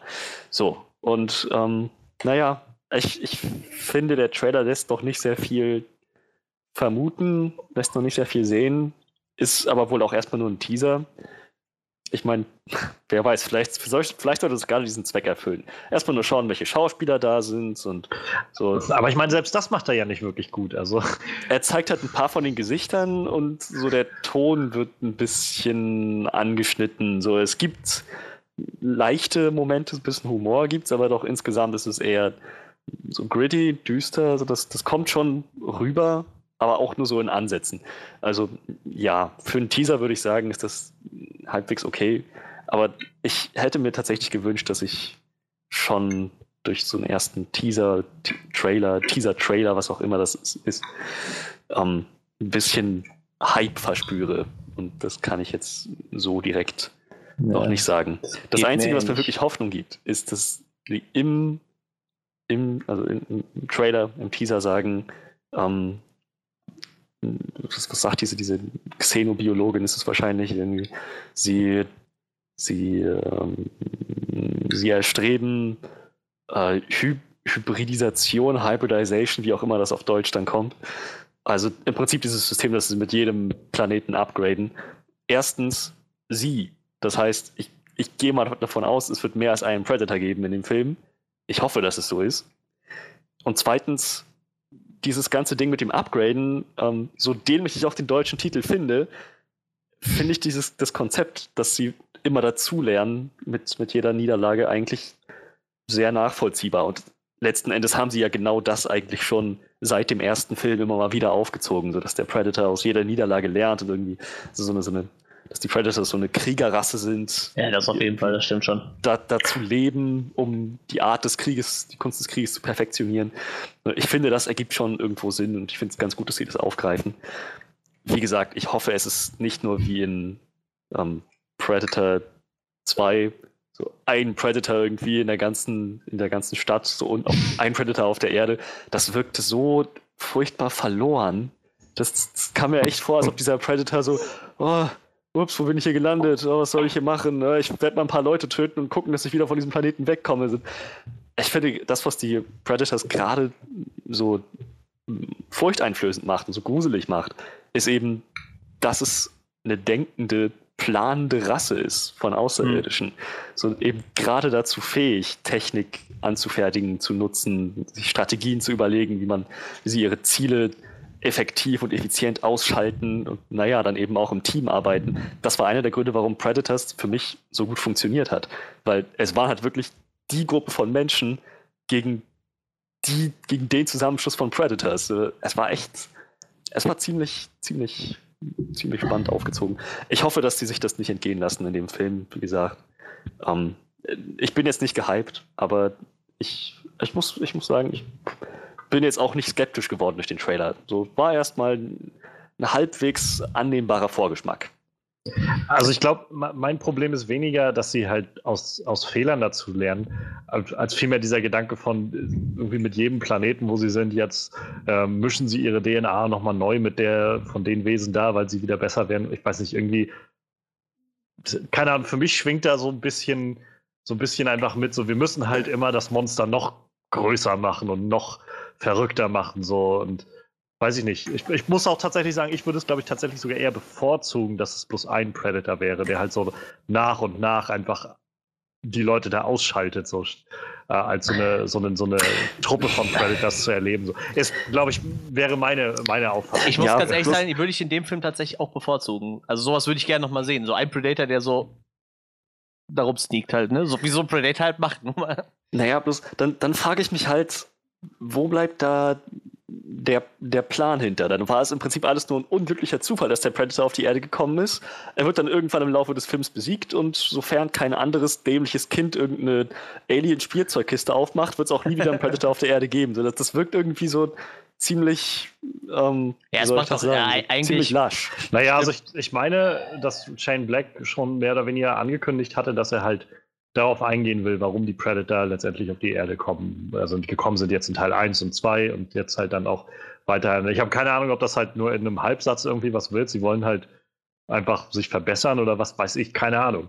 Und auch da, ich glaube, da ist der Trailer oder der Teaser jetzt auch nicht, äh, nicht aussagekräftig genug, um da irgendwas reinzuinterpretieren, aber ähm, so keine Ahnung, für mich ist das so ein bisschen wie bei, so dass der Gedanke hinter wie bei, wie bei Terminator. So, so, so ein Predator stelle ich mir halt so ein bisschen vor wie so ein Terminator. Halt so eine fast unaufhaltsame Tötungsmaschine irgendwie, die halt lauter, lauter äh, Tricks drauf hat, die halt die Menschen irgendwie überhaupt nicht, äh, also mit denen die überhaupt nicht umgehen können oder damit nicht rechnen oder sowas. Und das finde ich halt für mich, glaube ich, mit am spannendsten, wenn es wirklich eine Figur ist, ein, ein Gegenspieler, der halt so nach und nach alle ausschaltet oder sich halt derer annimmt. Ich bin halt auch gespannt, wie sie es überhaupt aufziehen, ob sie, ob sie vielleicht noch eine andere Richtung gehen, wenn jetzt so, ein, so eine Gruppe von, von Assassins, wie sie die da beschreiben, äh, jetzt sich dann gegen den Predator stellen, ob die vielleicht aus äh, dem, dem Jäger den Gejagten machen oder sowas. Ich habe keine Ahnung, aber ähm, also ich, keine Ahnung, ich glaube, der Gedanke, dass, dass jetzt so eine so eine Squad von Predators irgendwie da landet und, äh, und irgendwie sagt, so wir, wir werden jetzt hier erstmal alles erobern, so, der, der würde mich, glaube ich, eher desinteressieren. Einfach, weil ich so, keine Ahnung, das wirkt dann schon wieder so, weiß ich nicht, so ein Invasionsplot stelle ich mir irgendwie nicht vor unter, unter Predator. So von, die da landen und so, wir, wir, wir wollen jetzt hier irgendwie alles erobern oder so. Jetzt so im Nachhinein ging mir aber auch durch den geht's Kopf. nicht. Geht halt um den Sport, mehr oder weniger.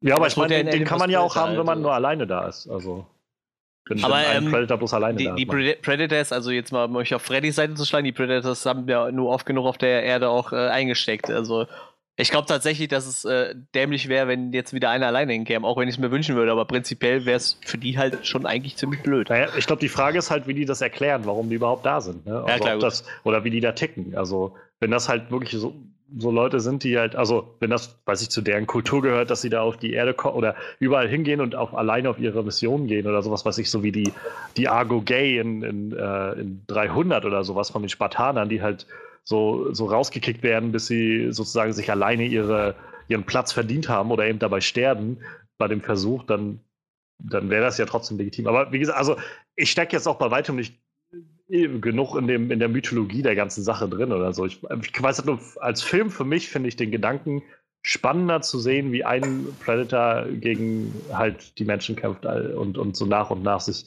äh, irgendwie die vornimmt sozusagen, als wenn ich da eine Gruppe von habe. Aber das mag auch einfach meine, meine Meinung sein, als jemand, der sowieso nicht so viel mit dem Predator-Franchise jetzt Verbindung hat. Also.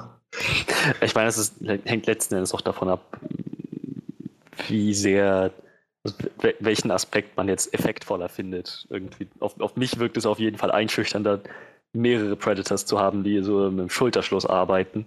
Aber ähm, so in einem anderen Sinne, kineastische ist es natürlich, wenn's, wenn einer irgendwie alles niedermäht. ne?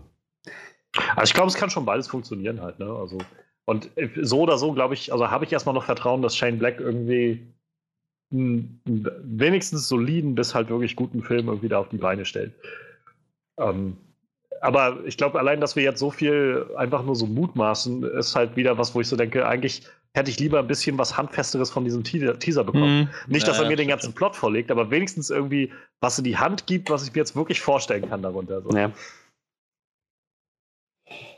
Naja, gut. Ähm, ich habe tatsächlich aber noch eine abschließende Frage an äh, Freddy. Da Johannes ja gerade schon angeteasert, dass er nicht so in dem Franchise drin ist. Äh, wie sieht's aus? Machen wir so ein äh, Special Road to Predators, bevor der Film rauskommt, wo wir die alten Filme mal ein bisschen Revue passieren lassen? Das, ist, das ist tatsächlich eine ganz gute Idee. Ich wäre an Bord. Ich meine, Johannes kann natürlich gerne mitkommen, aber wenn er schon sagt, er ist nicht so da drin. äh, Mitkommen, die- weil ihr Also ja auch, mitmachen. weil ihr auch physisch irgendwo hinfahren werdet. Ja, wir, wir werden uns irgendwo hinsetzen und die Filme angucken. Irgendwo in der Mitte von Deutschland, weil wir so weit auseinander wohnen. Nee, also wie gesagt, äh, du kannst natürlich da gerne mitmachen, aber wenn du sagst, du steckst da nicht so drin, äh, sonst würden wir das wahrscheinlich in die Hand nehmen. Ja, ich, äh, ich nehme mir mal raus, das jetzt nicht sofort entscheiden zu müssen. Nee, ist ja äh, Wann kommt der Film? Ich wollte es nochmal raushauen. Äh, September meinst du, glaube ich, von 7. September? Ja, genau, genau. Irgendwas September was. 14. September ist der Amerika-Release auf jeden Fall. Äh, gehen wir mal davon aus, dass er bei uns auch so um den Dreh wahrscheinlich kommt. Gut. Ähm, mehr dazu dann, wenn es soweit ist. Vielleicht kriegen wir halt noch einen Trailer und werden nochmal drüber sprechen. Ähm, sonst wird es vielleicht vorher noch ein Road to Predator Upgrade geben oder so. Predator Downgrade nennen wir den Podcast dann. so, damit sind wir durch mit unseren Highlights der Woche und ähm, ja, jetzt kommt Johannes sein Part. Der hatte nämlich äh, angemerkt, dass er etwas gesehen hat, was er uns gerne empfehlen würde oder gerne was dazu sagen würde. Vielleicht will er auch sagen, das ist schlecht und will allen davon abraten. Aber Wir sind Johannes, gespannt. du bist dran.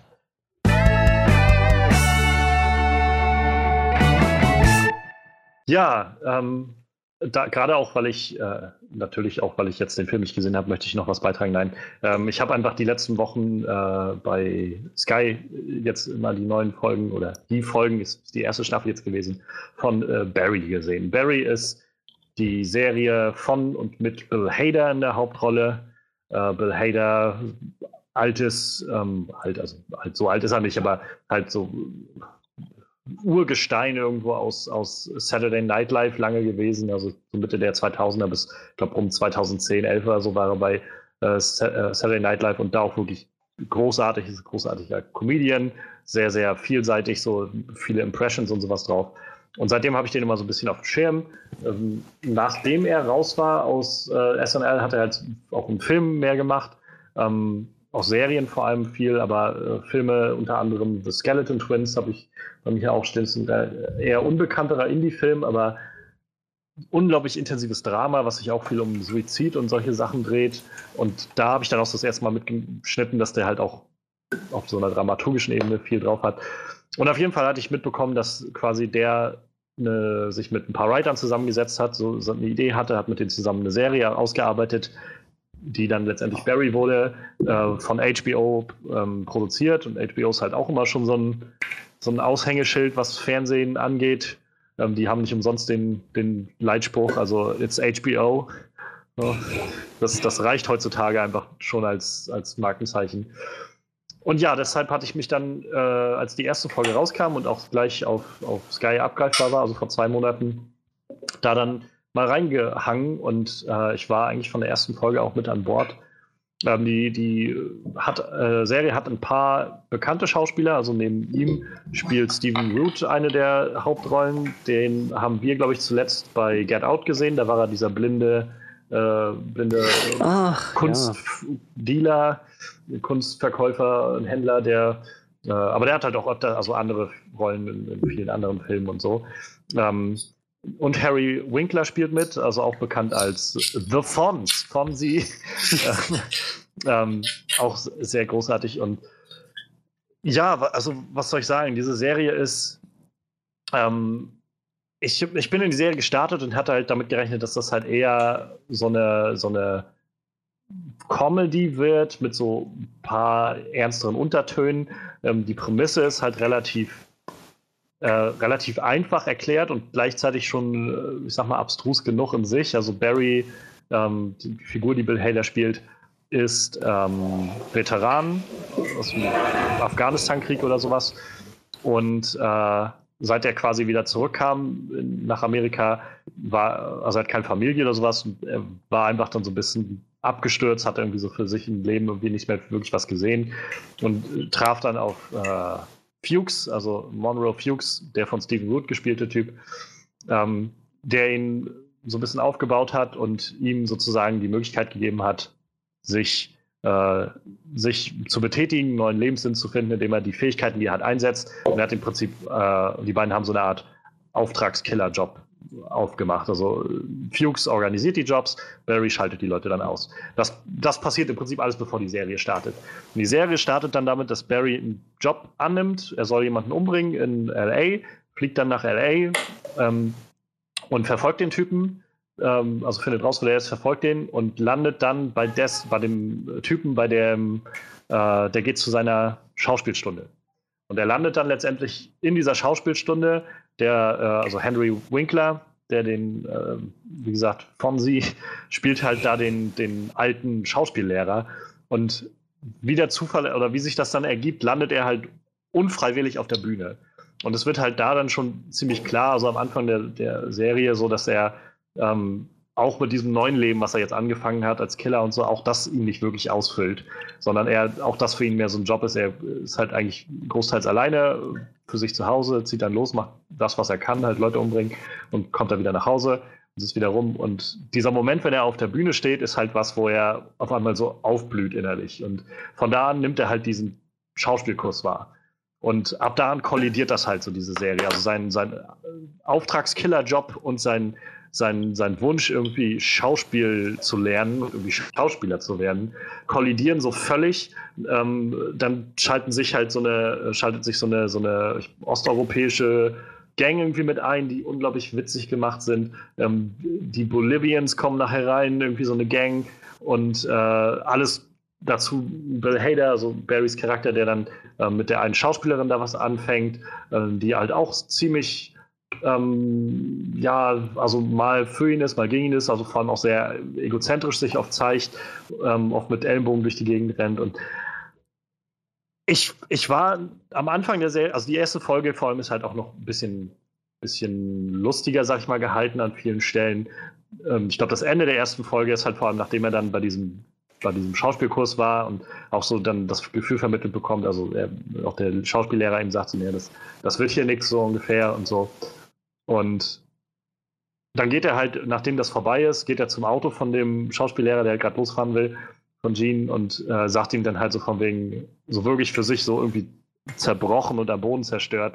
So, naja, ich, ich war halt im, äh, ich war halt im Krieg und so weiter und ich habe wie Leute getötet und weiß, könnt ihr nicht mehr sagen, wie viele das sind und so. Und ich bin hierher gekommen, ich habe irgendwie wieder Leute getötet und nichts davon hat mich ausgeführt, aber das heute Nachmittag so ungefähr, das war halt das war halt ein Moment, der mich irgendwie frei gemacht hat und so. Und das ist halt also so ehrlich und emotional und dann kommt halt Gene sozusagen so, wo, woraus ist das? Was, was ist das für ein Monolog? Woher kommt der? Und so, was? Naja, also ich meine, wenn du, wenn du sowas drauf hast, dann bist du bei mir im Schauspielunterricht so ganz richtig irgendwie. Und so kollidiert das immer wieder, so dass er halt ähm, immer wieder auch Dinge, die er gemacht hat, ähm, in seinem Job oder auch als Killer ähm, ihn so ein bisschen einholen in dieser Schauspielwelt und alle glauben, er schauspielert bloß, obwohl er halt eigentlich gerade ganz real auf irgendwas reagiert, was er gemacht hat oder sowas und er sich dafür sehr schämt oder was weiß ich so. Und ähm, ja, also wie gesagt, die erste Folge startet relativ lustig, auch noch irgendwie an vielen Stellen, aber auch da halt schon irgendwie von, von der Grundthematik ein bisschen ernster. Und ja, also jetzt die letzten gerade zwei, drei Folgen, also es sind acht Episoden gewesen, waren so Schläge in die Magengrube an vielen Stellen. Also emotional gesehen einfach unglaublich krass. Und dieses Staffelfinale, das war jetzt halt Sonntag und als ich es jetzt gestern gesehen habe, das war so der Grund, warum ich gestern, nachdem ich es gesehen habe, gesagt habe, ich muss, ich will gerne im Podcast auch nochmal kurz ein Licht darauf werfen, ohne dass ich jetzt sage, was irgendwie passiert oder wo das Ganze hingeht.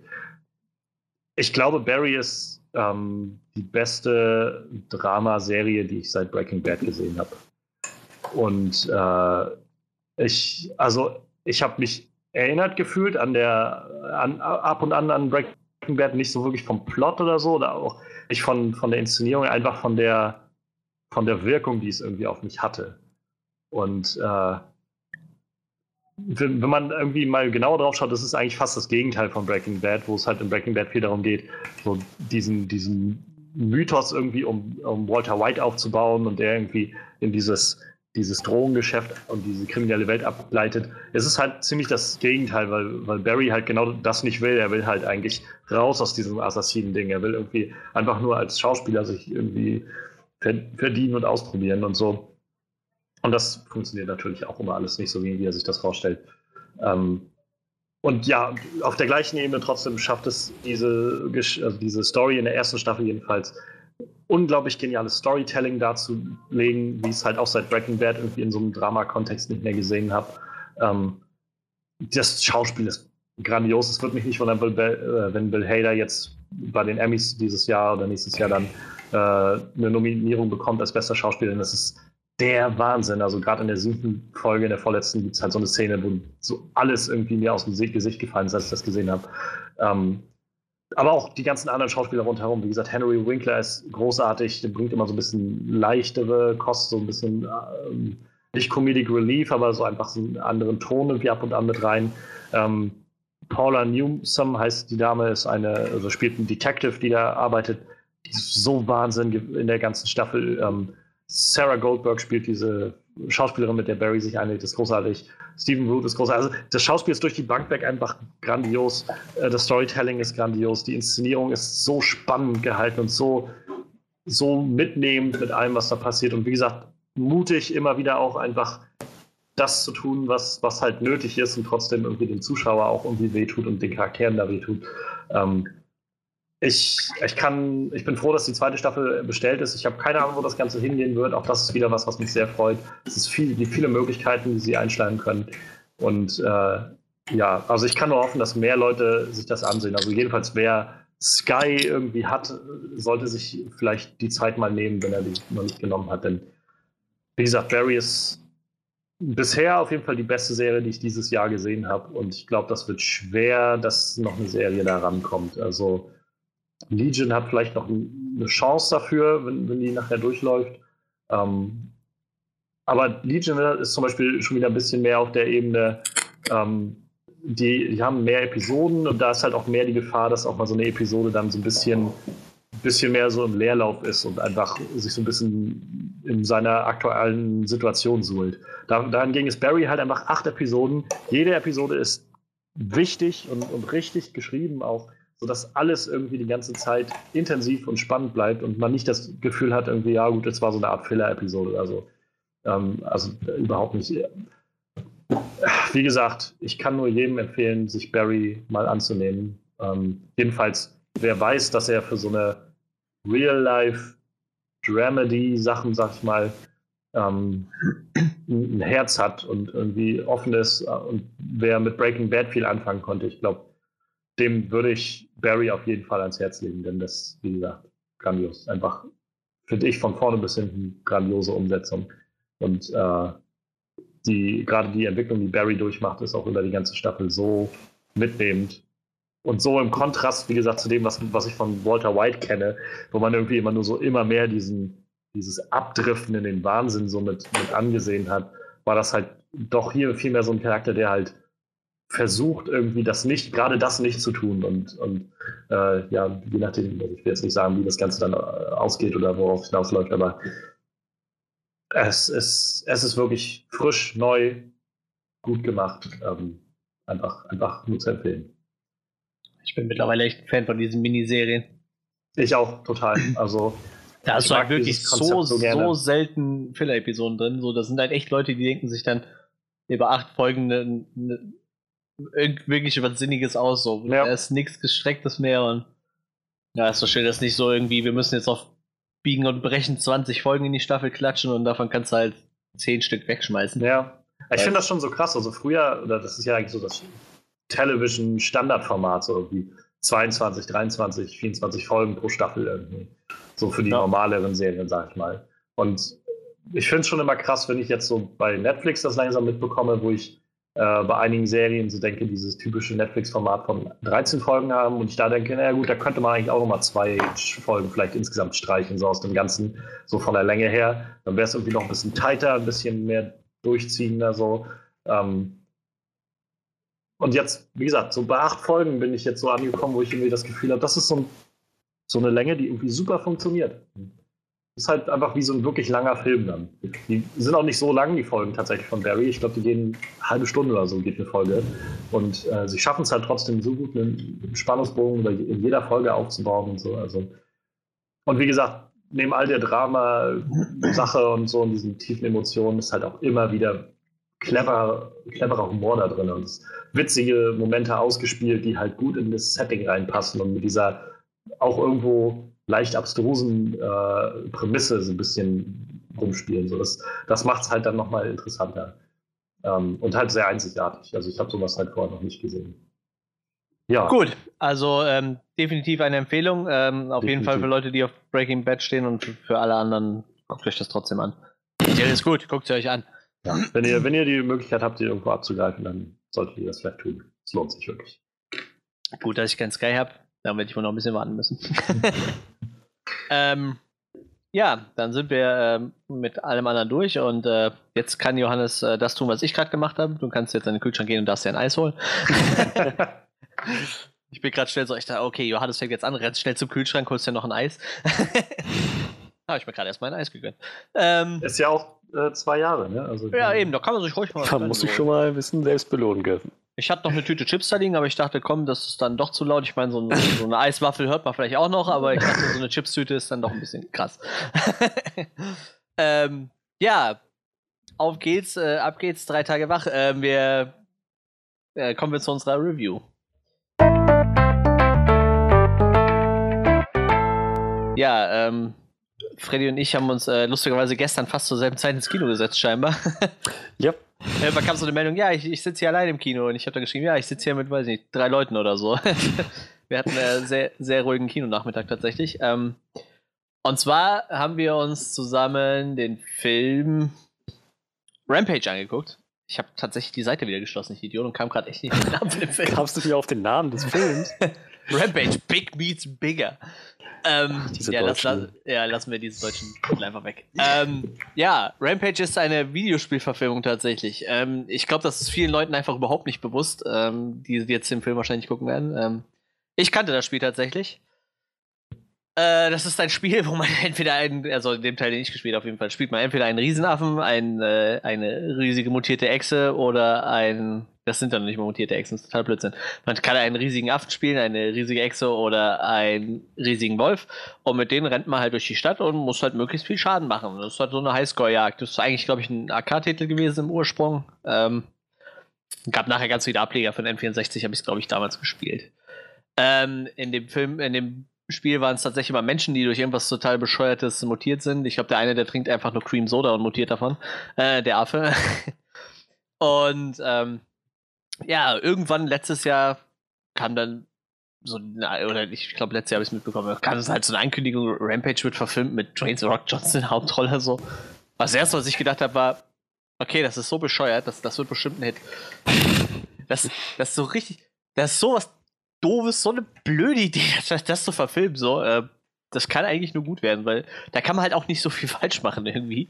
Wenn da einfach nur drei Viecher durch die Stadt rennen und Hochhäuser kaputt hauen, das ist, äh, ja, der Stoff, aus dem, äh, aus dem Träume gemacht sind, zumindest die Träume von Michael Bay. Michael Bay. äh, der tatsächlich mit dem Film überhaupt nichts zu tun hat. Äh, Brad Payton hat äh, Regie geführt. Äh, eigentlich bräuchte ich jetzt Johannes, der mir sagt, was er noch so alles gemacht hat, weil Johannes kennt ihn alle. Die beiden, äh, The Rock und Brad Payton, haben schon bei San Andreas zusammengearbeitet. Ja, und bei Journey 2 The Mysterious Island. Ja. Wie hieß der im Deutschen nochmal? Äh, die Reise zur geheimnisvollen Insel. Ja, genau, genau. Lustigerweise, das wird im Deutschen nicht mal darauf hingewiesen, dass es ein zweiter Teil ist. Und ich sehe ähm, gerade, Brad äh, Payton hat auch Cats and Dogs, die Rache der Kitty Carlo gemacht. Oh, und aber er hat auch äh, Frontier gemacht, diese Serie mit äh, Jason Momoa oder hat ja, also hat irgendwas geführt, ja, genau. Was jetzt ja, dahinter steht. Auch. Ja, wahrscheinlich nicht, aber wahrscheinlich wird dort. Na, doch, er ist äh, Executive Producer der. Ja, okay, okay. Ich habe die nicht gesehen, die Serie, Ich aber ich hatte tatsächlich mal vor, die zu gucken irgendwann. Ähm, ja, und äh, so kam es dann, dass äh, jetzt dieser Film im Kino gelandet ist. Äh, Train the Rock Johnson hat einen, äh, einen mutierten Affen, hat einen Affenfreund, er ist Paläontologe. War das so? Paläontologe? Ja, äh, Primatologe. Primatologe. Primatologe, Primatologe, Entschuldigung. Er war Primatologe, ähm, kümmert sich halt um eine, eine Gorilla, um, um in erster Linie um Gorillas. Es wirkt auf jeden Fall so, als würde er sich nur drum kümmern, alles andere wird auf jeden Fall nicht erwähnt. Ähm, er ist, äh, und sein bester Kumpel ist halt ein, äh, ein Albino-Gorilla namens George, der ein bisschen Zeichensprache kann. Äh, sie haben ihm, er hat ihm nicht nur die sinnigsten Wörter bei, beigebracht, er äh, weiß halt auch, wofür ein Mittelfinger da ist. Leider weiß er das. Ich muss aber tatsächlich sagen, ich fand es äh, irgendwie niedlich in dem Film. Ich fand es lustig. Hm, hm, Ich finde, okay. ich, ich finde, es hat nicht kaputt gemacht irgendwie. Ähm, ja, ähm, der Film startet eigentlich mit einer mit einer Expedition. Äh, ich reiß das nur mal ganz kurz ab, dann, bevor wir dann zum eigentlichen Thema kommen. Ähm, man sieht halt äh, eine Raumstation im Weltall, die ziemlich zerstört zu sein scheint. Äh, irgendwie riesige Kratzer an der Wand, Blut und äh, irgendwie ein richtig ekelhaftes, äh, zu, zu fehlendes Auge. das fand ich für, für einen Film ab, ich glaube, der ist sogar ab 12, fand ich das schon ein bisschen eklig, aber ähm, Gut, und scheinbar gibt es noch eine Überlebende, die gerne in der Rettungskapsel fliehen möchte, eine Forscherin auf dieser Station. Und äh, sie wird dann gezwungen, noch die Proben zu holen, die da oben scheinbar rumeiern. Und ja, äh, sie muss sich dabei mit einer mutierten Ratte rumschlagen, die auf dieser Raumstation rumfliegt. Ähm, ja, ähm, irgendwann kriegt sie ja die Proben, fliegt damit zur Erde und ihre Kapsel geht aber in dem Erdeintritt kaputt und drei von diesen, also anscheinend sind es erstmal nur drei von diesen Proben, die sie da mitbringt, landen halt irgendwo auf der Erde. So, das war die äh, Grundprämisse des Films. Ähm, ich, wir reißen den Rest wahrscheinlich einfach während des Podcasts ab. Ich wollte jetzt nicht den ganzen Film hier erzählen. Naja, ich meine, die Leute, die jetzt, die bis jetzt noch zuhören, haben den Film auch gesehen, denke ich. Wahrscheinlich, wahrscheinlich. Oder die wollen uns jetzt einfach nur zuhören, wie wir den Film niedermachen oder auch nicht. Ähm, ja, ähm, fangen wir doch mal an mit unseren Erwartungen und wie wir dann letztendlich aus dem Kino rausgegangen sind. Äh, Freddy, wie, wie, wie sah es aus gestern? Ah, Wir hatten uns halt drüber unterhalten, dass es gab nur einen Trailer, oder? Gab's nicht? Ich habe keine Ahnung. Ich kann mich gerade auch nicht an mehr erinnern. Vielleicht gab es noch zwei. Also. Wir haben uns über den ersten auf jeden Fall unterhalten und meinten halt, das sieht so, so abgedreht aus, aber irgendwie ist es trotzdem eine nette Idee, das zu verfilmen und vor allem auch auf diese Art und Weise. So, überhaupt auf die Idee zu kommen, das zu verfilmen, das ist schon mal ein bisschen verrückt, aber der Trailer ließ ja vermuten, dass das irgendwie funktionieren wird. Ähm, ja, ich, ich habe halt erwartet, auch nachdem ich Johannes im Laufe der letzten Wochen hin und wieder über Reaktionen informiert hat, die so auf Rampage gekommen sind, die Vorpremieren und so weiter, dachte ich einfach, das wird, das wird ein verrückter Film. Das wird abgedreht.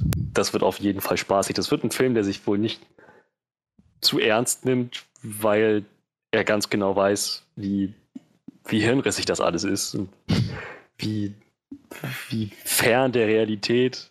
Aber irgendwie ist ja genau, genau das dann auch der Punkt, dass so ein Film eben gerade nur dazu da ist, um einfach Spaß zu machen und ein bisschen Haut drauf Action bietet.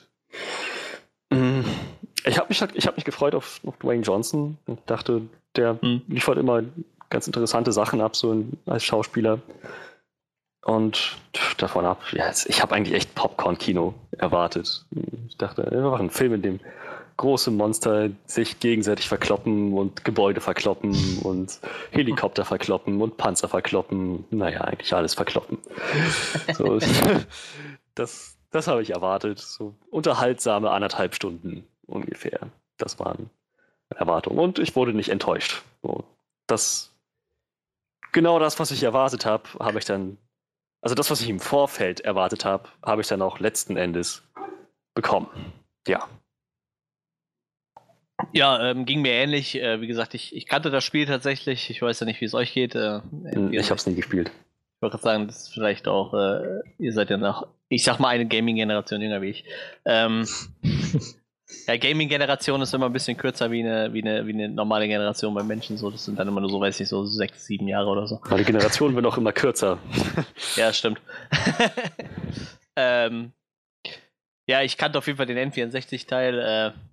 Äh, ist halt ein lustiges Arcade-Game eigentlich halt, ne? Wo du halt gegeneinander einfach nur Sachen kaputt machst.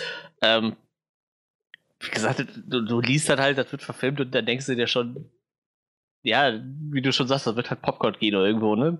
Ich meine, du erwartest halt keine tiefgreifende Story Ja. ähm, bei so einem Film.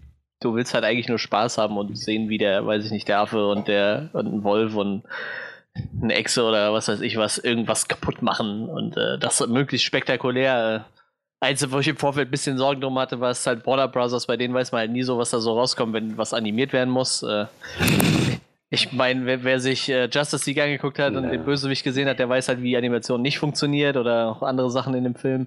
Ähm, allerdings ist das ja auch nicht immer so und äh, das war so mein einziger Kritikpunkt, will ich so, also die einzige Sorge, die ich im Vorfeld hatte und sonst habe ich halt nicht mehr erwartet als halt, halt Popcorn-Kino so, ne? Einen lustigen Film, der mich echt ein bisschen unterhält und The Rock wird mir halt als Schauspieler auch echt immer sympathisch, so, so deshalb äh, habe ich mir da auch keine, Haupt keine Sorgen gemacht, wegen dem ihm als Hauptdarsteller so. Und der Trailer, der sah eigentlich auch echt nett aus. Halt genauso bescheuert, wie man sich das vorstellt. Mein Affe, der ist auf einmal, gestern war er noch anderthalb Meter groß, jetzt ist er drei Meter groß oder keine Mhm. Ahnung, was das ist. Irgendwie so. Äh, Das ist halt auch so das, was man irgendwie erwartet halt. Ne? Dann, ja, der wird halt so ein riesen Affe, wird halt ein Affe riesengroß und, und läuft halt amok so, ne? Ja. Und äh, ja, ich bin dann halt gestern auch so aus dem Kino raus, ne? Ich habe halt äh, gesehen, wie Riesentiere nachher echt viel kaputt gemacht haben, so. Und äh, tatsächlich dazu eine nicht ganz so dumme Story. Also man hat halt schon versucht, irgendwie noch eine Story drum rumzuspinnen, die halt nicht so vollkommen Banane wirkt halt. Ne? Ich meine, ja, ja. Hätt, hätte mich wahrscheinlich auch nicht gestört in dem Film, ehrlich gesagt. Weil es mir da auch Linie nicht so ging, aber ich war dann doch tatsächlich ein bisschen überrascht, dass der Film dann doch irgendwie funktioniert hat, tatsächlich auf die Ebene. Äh, auf der Ebene. Ja, dann würde ich doch mal sagen, ähm, wir könnten ja direkt mal zu dem springen, was uns so gefallen hat. Ähm, tatsächlich gerade, werfe ich das mal rein, also bei Rotten Tomatoes steht der Film gerade bei 51 Prozent. Tja, Das heißt, so 50% der Leute fanden den dann scheinbar doch sehenswert und der Rest halt nicht. Äh, Average Rating ist 5,4 von 10. Ja. Wir haben mit Sicherheit schon Schlechteres gesehen, aber auch schon Besseres natürlich. Ähm, ich gehe mal davon aus, dass wir zwei uns äh, auf sowas auch ganz gut einlassen können. Das äh, ist bei uns wahrscheinlich eher ein Pluspunkt. Ne? aber ich glaube, dass ähm, äh, das äh, Rating von den Zuschauern war gar nicht so schlecht. Ich glaube, die lagen bei 80% oder so, Audience Score meine ich. Also die hatten irgendwie 80. Müsste ich gleich mal recherchieren zwischendurch, aber ich meine, die hatten dem relativ gut bewertet. So, ähm, Ich muss zu Anfang einmal fragen: Gibt es eine Stelle in dem Film, wenn Dwayne Johnson sich in einen riesigen Menschen verwandelt? nein, gibt es nicht. Dann ist dieser Film eine Niederlage für, für das Kino gewesen. Big meets bigger. Ich bin oder? recht froh, dass es so eine Szene nicht gegeben hat. Ähm, halt wenn, sie, wenn sie den Spielen treu gewesen wären, dann wären das Menschen gewesen, die sich verwandelt hätten in große Ja, eben, eben, das hätte ich ganz gefunden. ähm, äh, ich, hau- ich hau jetzt gerade mal ein paar Sachen raus, die ich äh, lu- lustig fand in dem Film, ähm, die mir halt auch gut gefallen haben. Und zwar, die haben äh, tatsächlich ein bisschen, bisschen, äh, bisschen was für die Fans von den Videospielen gemacht. Also es gibt zum Beispiel die Szene, also im, im Büro von den, ich nenne es mal von den Bösewichten, von den Hauptdarstellern der, der äh, von den, von den CEOs von, von dieser Firma, die das, dieses Mutationsgen Gen da entwickelt. Ähm, steht halt ein Original Rampage Arcade-Automat. Das fand ich Oh. total nett. Ich Ja, den, den, den, sieht man so ein bisschen, wenn sie miteinander reden, äh, steht hinter ihm, dann äh, sieht man den so verschwommen im Hintergrund. Da stehen, glaube ich, zwei oder drei Arcade-Automaten, aber einer davon ist halt äh, der Original Rampage-Automat von damals, von Midway. Ähm, das fand ich sehr nett. Und ähm, sie schleppen halt die ganze Zeit eine Ratte mit sich rum und äh, jetzt hat auch schon der, der, der Regisseur äh, verlauten lassen, also wenn es einen zweiten Teil gibt, äh, er hat es zwar nicht unbedingt so geplant, aber dann wird halt die Ratte auch, ich glaube Lizzie heißt der Charakter, den die Ratte nachher, oder wie die Ratte nachher heißt, ich bin mir auch gerade nicht sicher. Ähm, Larry, Larry heißt die Ratte. Die. Ratte wird zu dem Charakter, das ist gut zu wissen. Ja, also äh, es gibt halt eine mutierte Ratte in dem Spiel, ne? Und äh, er hat halt schon gesagt, wenn es dann soweit kommt, dann wird halt diese Ratte wahrscheinlich zu Larry werden, die Ratte, die es halt im Spiel auch gibt. Ähm, Uwe Boll hat übrigens gegen den Film geklagt, weil er Rampage als Trilogie hat, als Filmtrilogie hat und er Angst hat, dass sein Franchise dadurch geschmälert wird und er in Zukunft keine Rampage-Filme mehr machen kann. das ist doch geil, wenn das von ihm kommt. Ich glaube, er hat aber auch in, ähm, im selben Interview nochmal hinzugefügt, ähm, machen wir uns nichts vor, das ist gerade gute Werbung für meinen Franchise, wenn ich jetzt einfach mich über irgendwas aufrege. Denn jetzt achten Leute auf einmal darauf, dass es auch Rampage-Filme von mir gibt. Ja, äh, was hat er noch gesagt? Der Film äh, confuses the audience. One of those typical feel-good popcorn bullshit movies that the studios use to brainwash America even more. Aber, frei. also, wo du gerade so viel gut Filmen, also ich, ich kann halt bloß ein paar Sachen einwerfen, die ich halt gelesen habe. Und fand ich ganz witzig, äh, Dwayne Johnson hatte darüber geredet, als er ähm, quasi engagiert wurde für den Film und sie dann in der Vorbereitung waren. War das Skript wohl so, also ohne dass ich jetzt weiß, was in der Story wirklich passiert, aber sah das Skript wohl vor, dass im Finale äh, George hieß der Affe, ne? Hm? Ja. ähm, dass der sich äh, quasi opfern würde. Ja. Halt im, für die Menschen sozusagen sich Ja. opfert. Und äh, Dwayne Johnson dann gesagt hat, ähm, nein, ganz ehrlich, nein. Das Leben da draußen ist schon scheiße genug. Ich will nicht, dass Leute in meine Filme gehen, um, ne, um irgendwie mit einem Gefühl rauszukommen, dass, sie, dass es ihnen scheiße geht. Leute sollen, soll, Leute sollen aus meinem Film rauskommen und sich gut fühlen. Und äh, wenn wir das, also entweder wir machen das so, dass halt der Affe nicht stirbt und wir einfach ähm, mit einem guten Gefühl aus dem Film rausgehen können, oder ich gehe. So, haben sie halt das, haben sie das wieder umgeschrieben, weil er halt meinte, das, ist, das ist das, worauf die Leute sich bei meinen Filmen verlassen, dass sie wissen, sie kommen in meine Filme rein und werden einfach von vorne bis hinten eine gute Zeit haben. Das, haben sie richtig geschickt gelöst hat im Film, oder? Also ich, Nee. Da hast du gerade einen? Punkt vorweggenommen, den ich, den ich wirklich, den ich sehr, sehr kritisch fand an dem ganzen Film auf den, auf den ich nachher auf jeden Fall noch zu sprechen komme. ja, Ähm, ich hätte den nämlich jetzt tatsächlich bei die positiven Sachen gepackt, weil ich den echt gut fand eigentlich. Aber ähm, um, um nee. das noch so wegzunehmen, also ich, ich fand äh, tatsächlich die äh, so das Spiel zwischen Dwayne Johnson und dem und dem und, und George halt eigentlich total gut. Weil mir hat das eigentlich richtig gut gefallen. Äh, gut, Fre Freddy meinte schon, ihm- bei ihm wird es wahrscheinlich anders lauten nachher, aber äh, Ich habe also das, das Spiel zwischen äh, Dwayne Johnson, also zwischen Davis und, und Ja. George, das hat für mich auch gut funktioniert. Also sag erstmal, was dir an dem Film gut gefallen hat, dann schließe ich mich an. Ja, also äh, allgemein das Spiel zwischen den zwei, also ich finde die sehr gutes Leinwand-Duo, auch wenn die tatsächlich ja, äh, ich sag mal, nur am Anfang und am Ende wirklich ein äh, wirklich miteinander kommunizieren. Ich meine, nachher läuft der Affe halt amok so. Ich meine, das erwarten wir halt von einem Rampage-Film, aber äh, ich, ich fand das sehr sympathisch. Auch so Rock als, als, äh, als ich, ein Primatologe, äh, als Tiertrainer in dem Fall auch, äh, fand, ich, fand ich sehr sympathisch den Charakter. Ähm, ich mag aber auch Na- Naomi Harris Charakter. Wie ist sie? Doc Kate? Kate? Hieß sie Kate? Kate Caldwell. Dr. Mhm. Kate Caldwell fand ich eigentlich äh, auch ganz nett. Äh, die einzigen, die ich. Ja, Jeffrey Dean Morgan war halt so ein. Eigentlich war es wieder so ein Negan-Charakter, Es aber, war Negan. aber ich fand den trotzdem irgendwie sympathisch in dem Film. Äh, Er hat halt so ein paar Sprüche rausgeholt, die ich irgendwie ganz nett fand, so. Dieses, wir Arschlöcher müssen halt zusammenhalten. Was hat er gesagt? Mein Großvater hat gesagt, wir Arschlöcher müssen zusammenhalten, so.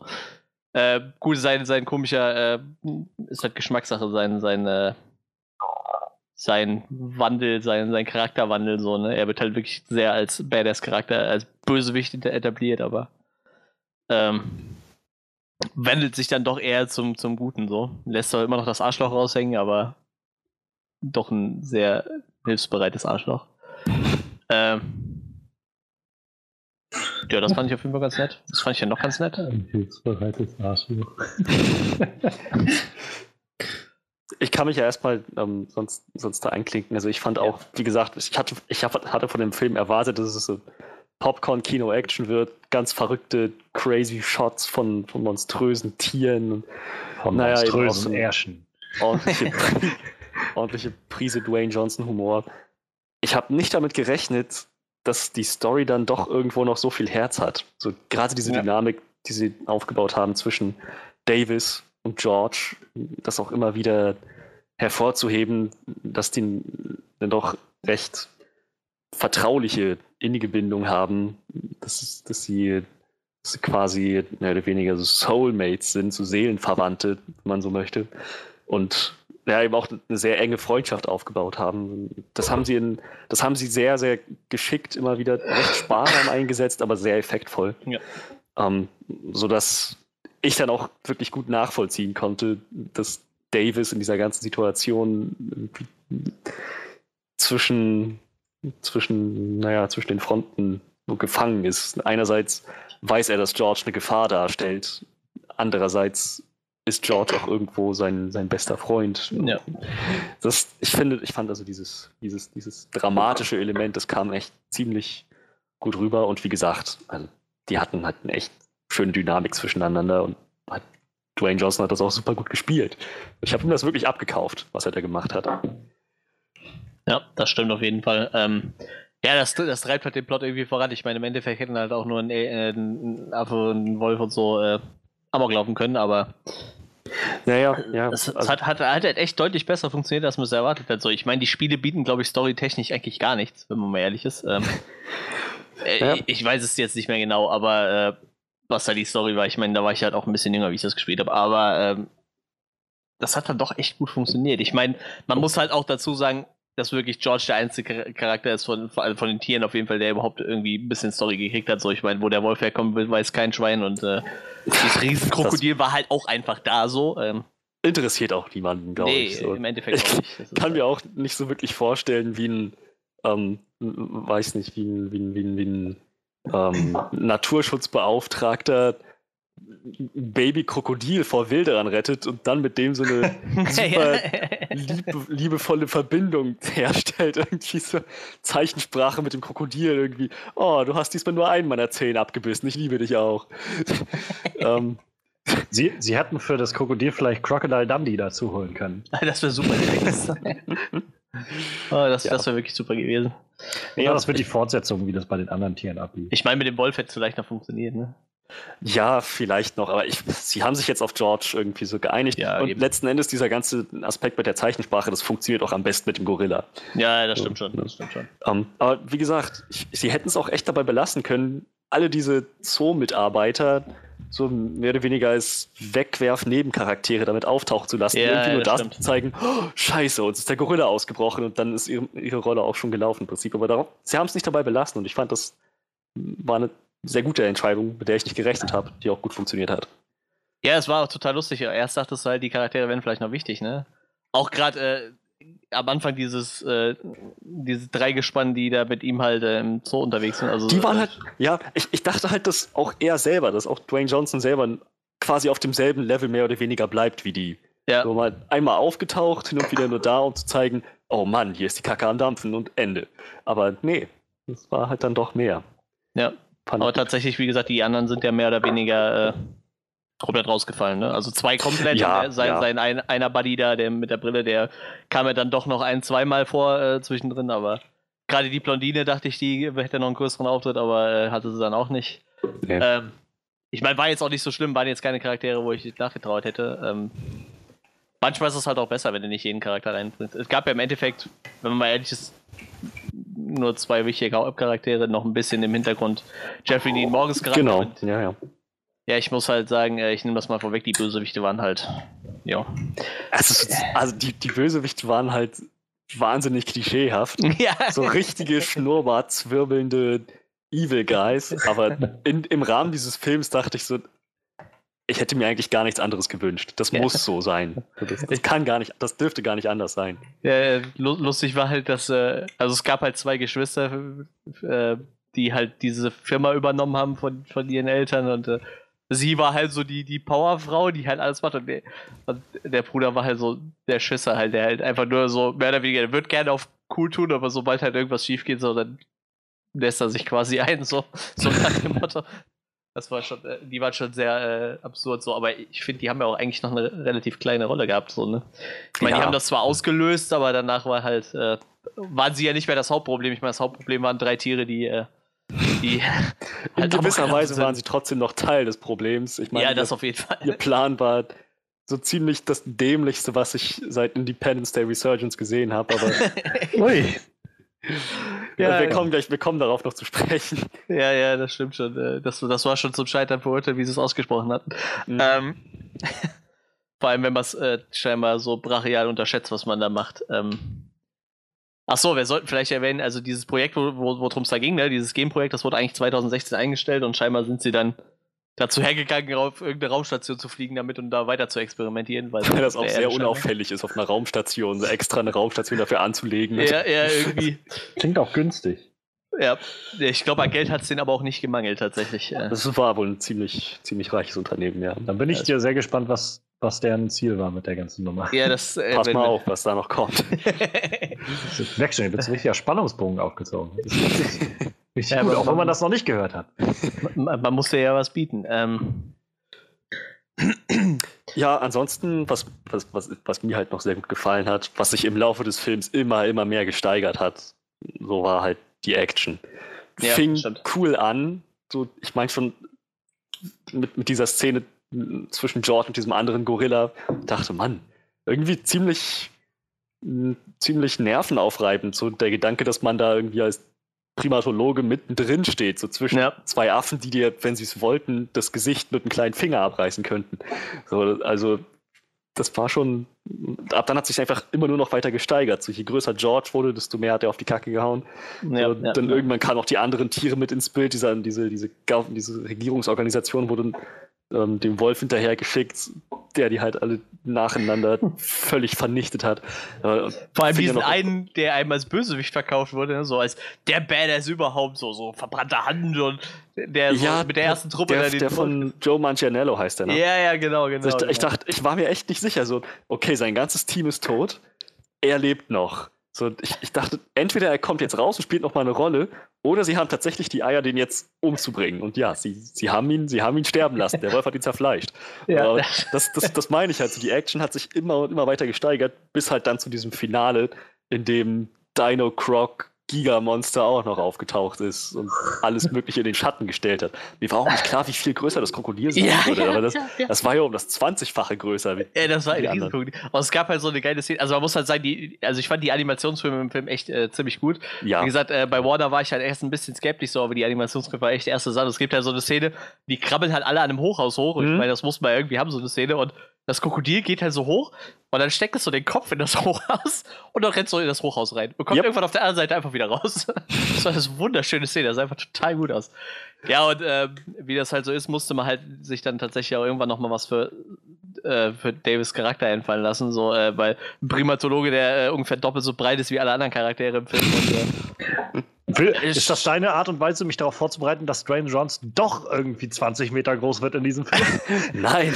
Nein, nicht ganz. Er war nur äh, in einer Anti-Wilderer-Einheit der, ich weiß nicht, Armee war es Armee, auf jeden Fall eine Anti-Wilderer-Einheit. Also, Er war halt, Special Forces und wurde dann irgendwie zu einer Anti-Einheit delegiert. also wo er dann tatsächlich äh, gefunden hat. Ein, ein äh, Soldat. Das hätte auch nachher, glaube ich, nicht mehr anders funktioniert, wenn einfach nur so ein Primatologe rumrennt und äh, alles um ihn rum fliegt in die Luft. Granatwerfer auf dieses Riesenkrokodil schießt. Ja, nee, ich glaube, das.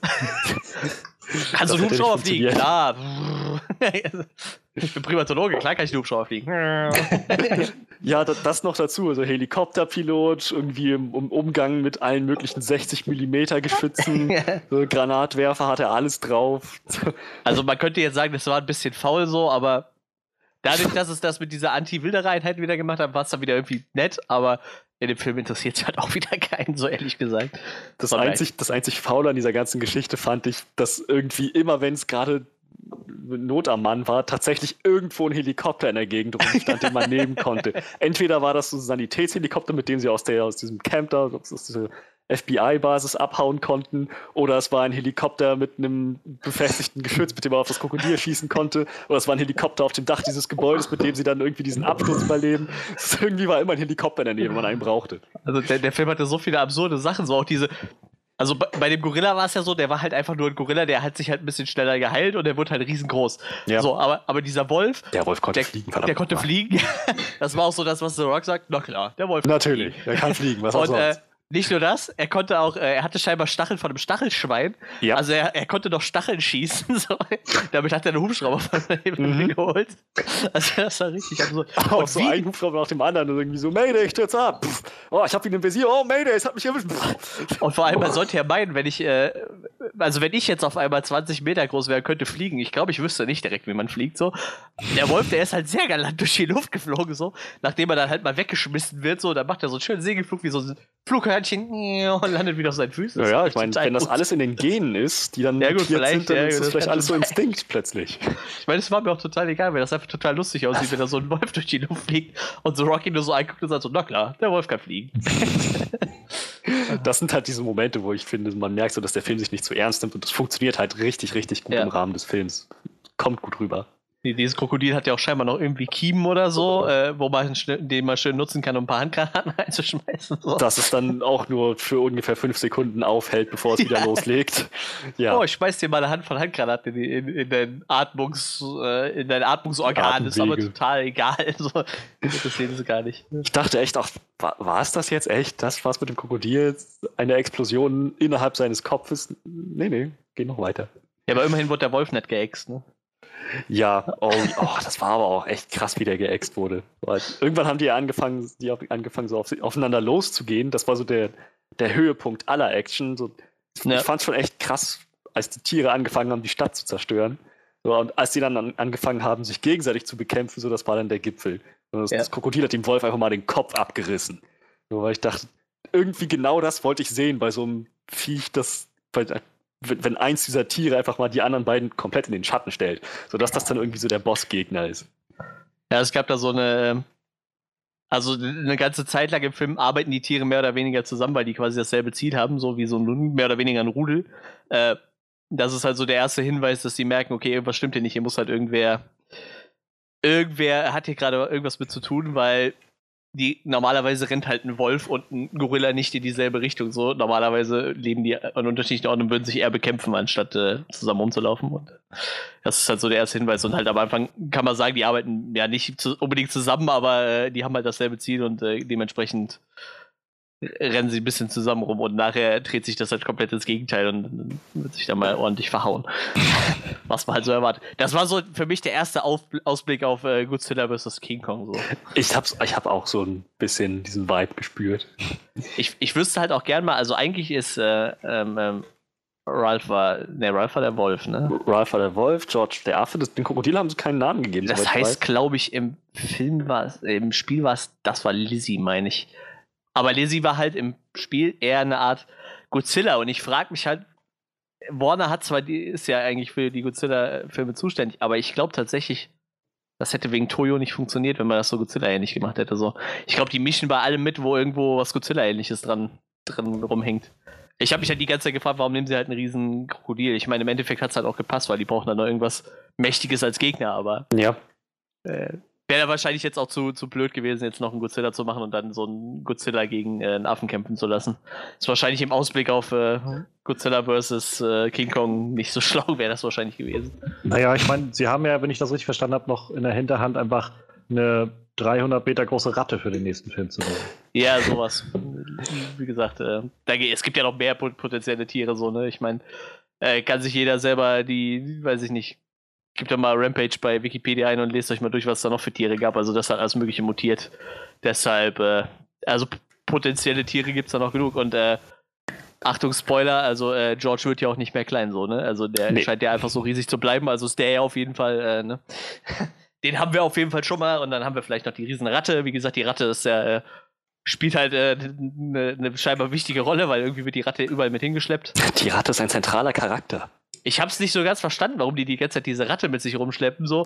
Weil scheinbar war dem äh, Regisseur auch noch nicht bewusst, dass er die Ratte für den zweiten Teil noch benutzen kann, so. Das hat er dann nur irgendwann nur in einem Interview gesagt, als die Fans dann halt gefragt haben, äh, hier, äh, wie sieht's aus mit dem zweiten Teil und äh, mit, mit, mit, äh, mit der Ratte halt. Und dann hat er halt gesagt, ja, also er wird es auf jeden Fall dann mit einbauen, wenn es möglich ist. Also ich meine, es ist eindeutig, wer die Ratte im zweiten Film wird, oder? Red Damon? Also Ja, wahrscheinlich. Matt Damon as Larry. Red, Red Damon. as- Red. Red, Red Schönes Damon. Wortspiel. Das ist alles, wofür ich gerade da bin. Einfach äh, dumme Sprüche zu machen, die mir einfallen. Ja, warum nicht? Kann man ruhig machen. Red Damon. Ja, du Tja. machst äh, die blöden Sprüche. Ähm, ich bin gerade am überlegen, ob ich mich an den Soundtrack erinnern kann und ich kann es, glaube ich, tatsächlich nicht, aber Nee, das nee. hatten wir schon mal festgestellt, äh, spricht ja nicht unbedingt gegen den Soundtrack. Das heißt, er ist schon mal nicht negativ aufgefallen, ja. nee, eben. War Äh, dieser Song aus dem Trailer dabei? Dieses The world is a vampire. Ach so, nee, der war nicht dabei. Nee, ich glaub nicht, nee. nee. Verdammt, der war so cool. Also den haben sie so cool eingesetzt im ersten Trailer. Nee, der äh, war tatsächlich nicht dabei. Also ich könnte mich auf jeden Fall auch nicht dran erinnern. Tja, Ja, ähm. was hatten wir? Wir hatten die Action, wir hatten ja, Dwayne äh, Johnson Schauspiel, der Humor. Wie stehst du denn äh, zu den anderen Charakteren, die noch mitgespielt haben? Zum Beispiel mit, mit äh, Naomi Harris Charakter? Ja, die haben, die haben ihren Zweck irgendwie erfüllt. So, Ja, ich fand ihren Charakter eigentlich auch echt nicht schlecht, muss ich sagen. Den, fand ich eigentlich ganz gut. Und sie war halt, es, mir war recht schnell klar, dass sie am Anfang aufgetaucht ist und dann behauptet hat, sie wäre Teil dieser, wie hießen sie, Gen, Gen Gr- Grants, scheiße, wie heißt diese Firma? Äh, ich hätte jetzt irgendwann mit E gesagt. Warte, warte, warte, ich finde das. En, en, Ä- Energy, Ener- Energin. ja, ja, ja, genau, Energy. So, Energin, Energin. so wie sie ihren Tag begonnen hat, zu spät aufgestanden im Bett, aus, aus dem Bett geklingelt, so dachte ich, okay, wenn sie sagt, sie arbeitet bei Energy, dann meint sie wahrscheinlich, sie war mal da angestellt. und genau. Das kommt noch im Laufe des Films raus, also das war recht schnell vorhersehbar. Ich muss auch sagen, es, äh, man hat ja ein Bild gesehen mit äh, irgendjemandem, äh, der keine Haare mehr hatte. Also bin ich auch Ja. davon ausgegangen, äh, Genmanipulation, bla bla, äh, da war halt auch schon irgendwas dran. Auch Äh, wieder so, ein- so ein typische Exposition. So in dem Moment, wo sie das Haus verlässt, schwenkt die Kamera nochmal auf so einer Nahaufnahme auf ein Bild von ihr und einem, einem kahlköpfigen, anscheinend an Krebs erkrankten Menschen. So, Ja. oh, da kommt noch was, das, das wird noch aufgelöst, wer das ist. Ja, das war, aber ich muss ganz ehrlich sagen, dem Film verzeih ich halt ja, viel, natürlich, weil- natürlich. Halt, egal. Es ist, es ist mir dann schon aufgefallen in dem Moment und dachte ich, ach, Ja. was habe ich denn erwartet? Ich meine, komm. Gut. Ähm, ja, ich würde sagen, wir können dann langsam mal äh, Ja. zum, zum Plan der Bösen kommen. Zu, zu den Dingen generell, die uns nicht so gut ja, gefallen haben. ja, genau, das wollte ich damit Also, sagen. Ich, ich fange vielleicht erstmal ein bisschen seichter an. Ähm, mir ist schon klar, dass der Film sich nicht sehr ernst nimmt. Und ich habe den Film viel durchgehen lassen, aber es gab trotzdem Momente, an denen ich fand, dass es mir dann doch ein bisschen zu abwegig bzw. zu billig war. Nicht viel zu billig und nicht viel zu abwegig, ein bisschen zu billig und ein bisschen zu abwegig. So, eben zum Beispiel, so wie sie mit ihrer Exposition da umgegangen sind, mit diesem, mit dem Bild von dem Krebskranken, so irgendwie sehr klischeehaft alles und auch Ja. nicht sehr gut durchdacht in der Umsetzung. Ähm, und naja, auch wie der Film angefangen hat. Ich meine, das spielt dann auch in den Plan der Bösen mit rein. Aber als, als der Film begonnen hat auf dieser Raumstation, so furchtbar dramatisch irgendwie mit dieser Ärztin, dieser Forscherin, die da Hätte ein Alien-Teil sein irgendwie können, ne? zu entkommen, so ein Alien-Vibe. Ich, ohne Witz, ich saß da 30 Sekunden und dachte, ich glaube, ich sitze im falschen Film, aber ich warte erstmal noch ab, bevor ich rausgehe und Bescheid sage. Ich hab's auch Vielleicht kommt da noch verstanden. was. So, und erst als dann die, die riesen mutierte Ratte angefangen hat, dadurch zu fliegen, dachte ich, okay, gut, ich, ich bin, glaube ich, doch im richtigen Film.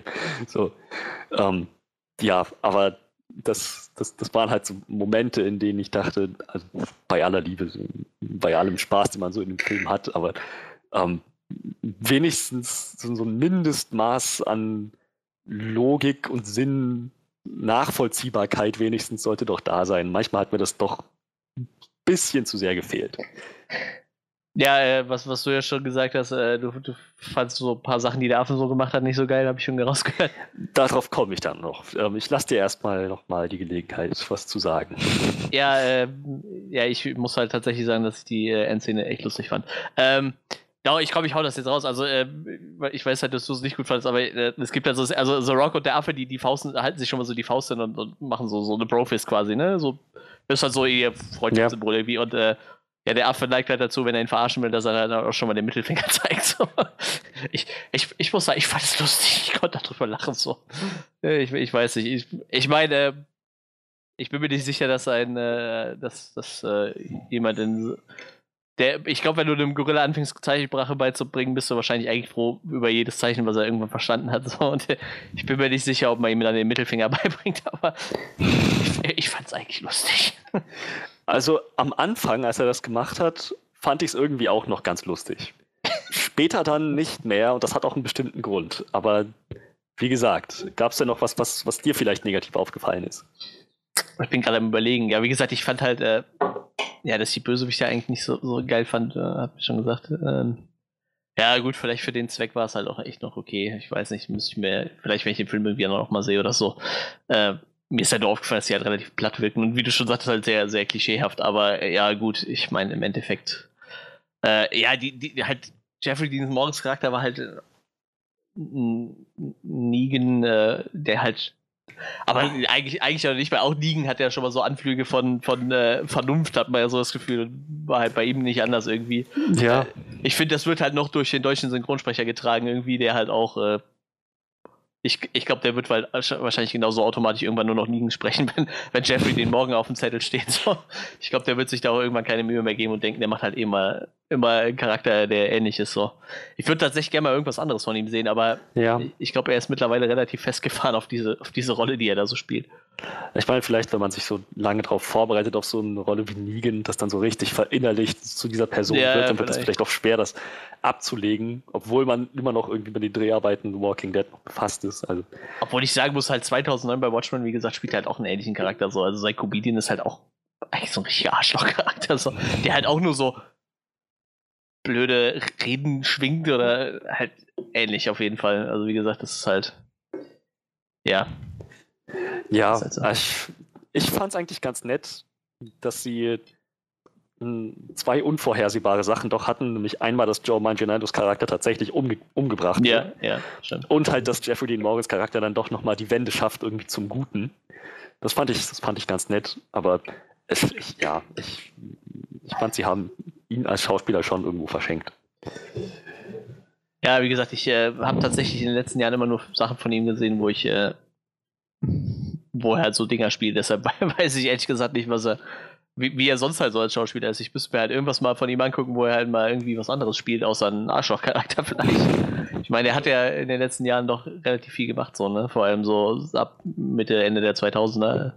Der hat doch einige Filme gemacht und Serien auch jede Menge. Ja, gut, ah, Supernatural ist okay, da, da kenne ich ihn ja auch noch. Da, Da war auch er wirklich fast ein anderer Charakter. ja, das stimmt.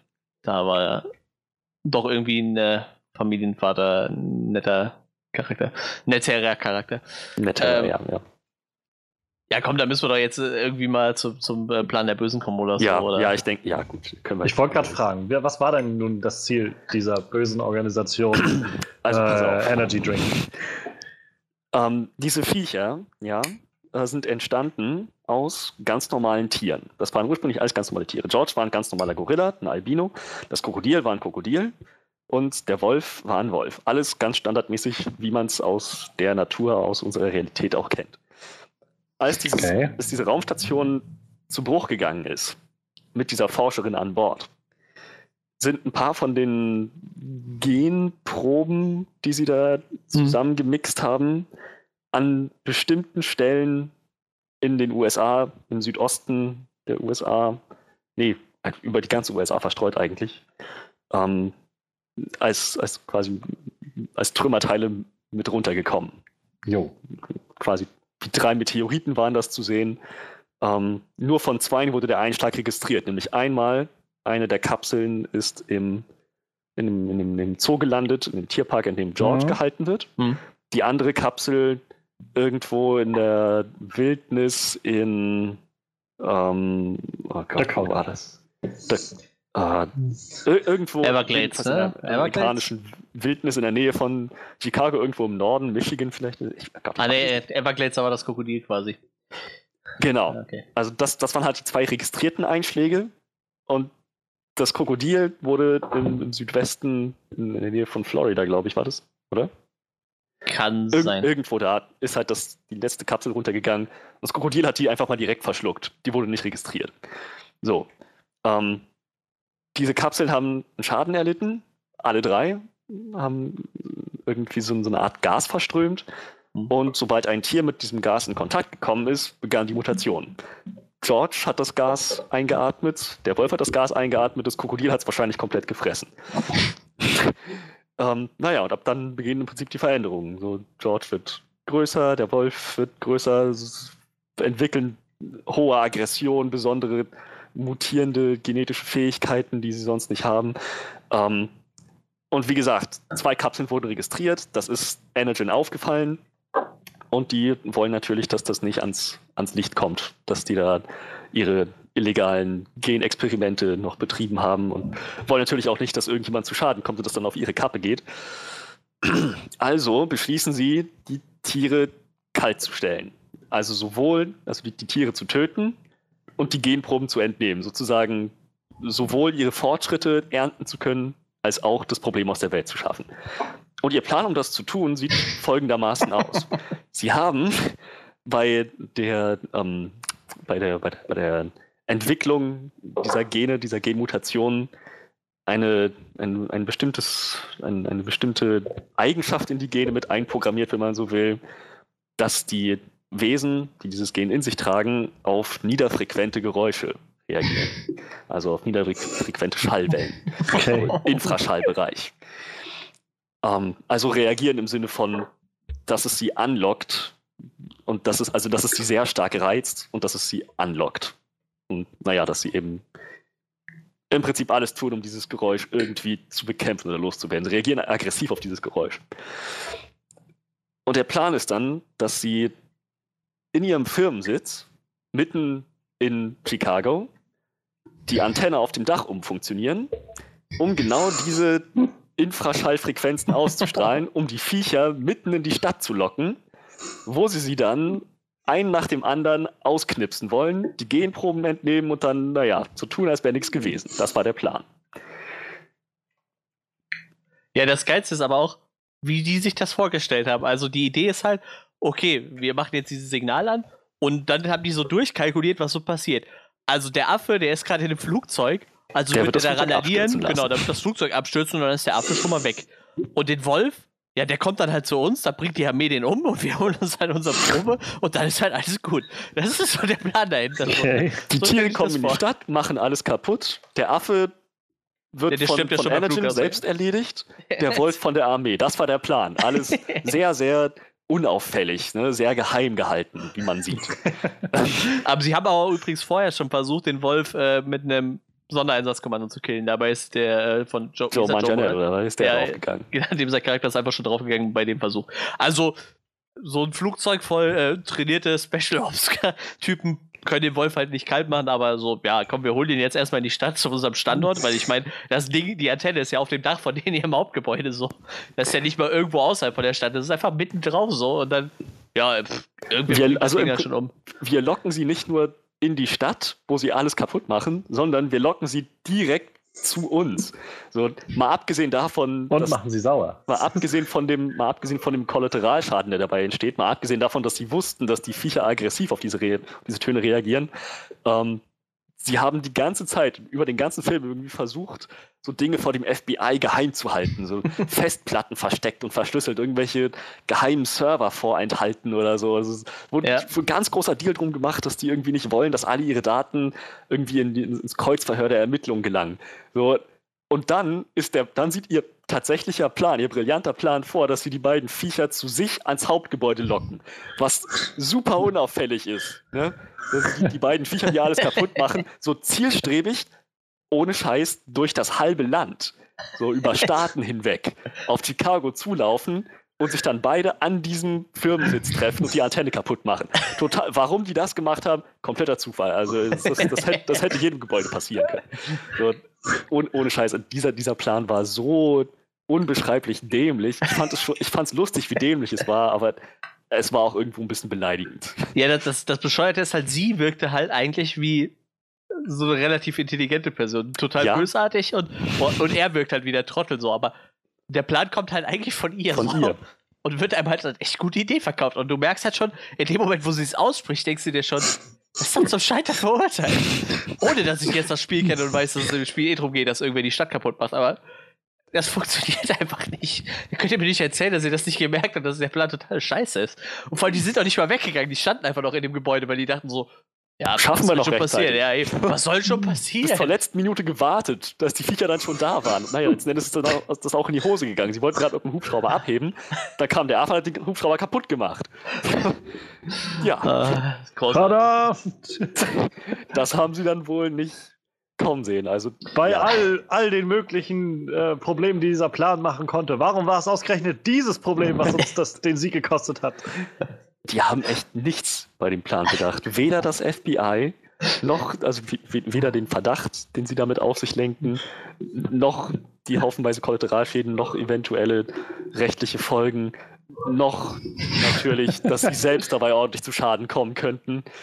Vor allem ist es wirklich direkt jedem klar gewesen, so, okay, warte mal, da läuft gerade ein Affe und ein Wolf gestreckt nach Chicago. Also, A sitzt dann wohl irgendwer in Chicago, der die kontrolliert, weil das macht die von alleine nicht und, äh, und dann ka- kam halt auch der Verdacht halt relativ schnell, ja, könnte natürlich von Engine ausgehen. Ich meine, wir haben hier eine Mitarbeiterin von Engine, die uns schon gesagt hat, dass äh, diese ganze Scheiße von denen kommt. Und diese Dinger laufen zufällig nach Chicago, wo das Hauptsitz von Engine ist. Ja, das ist, äh, puh.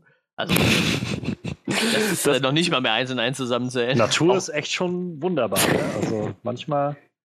Auch, auch da wieder, ich meine, wie ist? Caldwell? Dr. Caldwell? Äh, Call. Ja.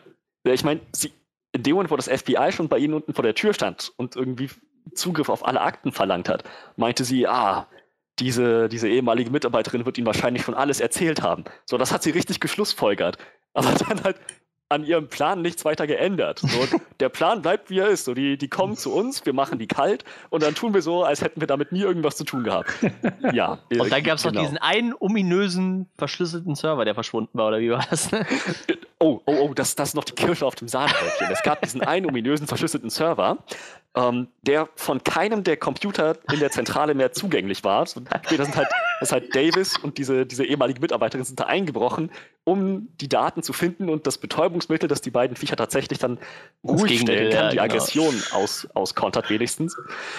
Ähm, sind dann da rein und haben festgestellt, scheiße, alle Festplatten beschlagnahmt, alle Rechner abgestöpselt vom Netz, man kann auf nichts mehr zugreifen.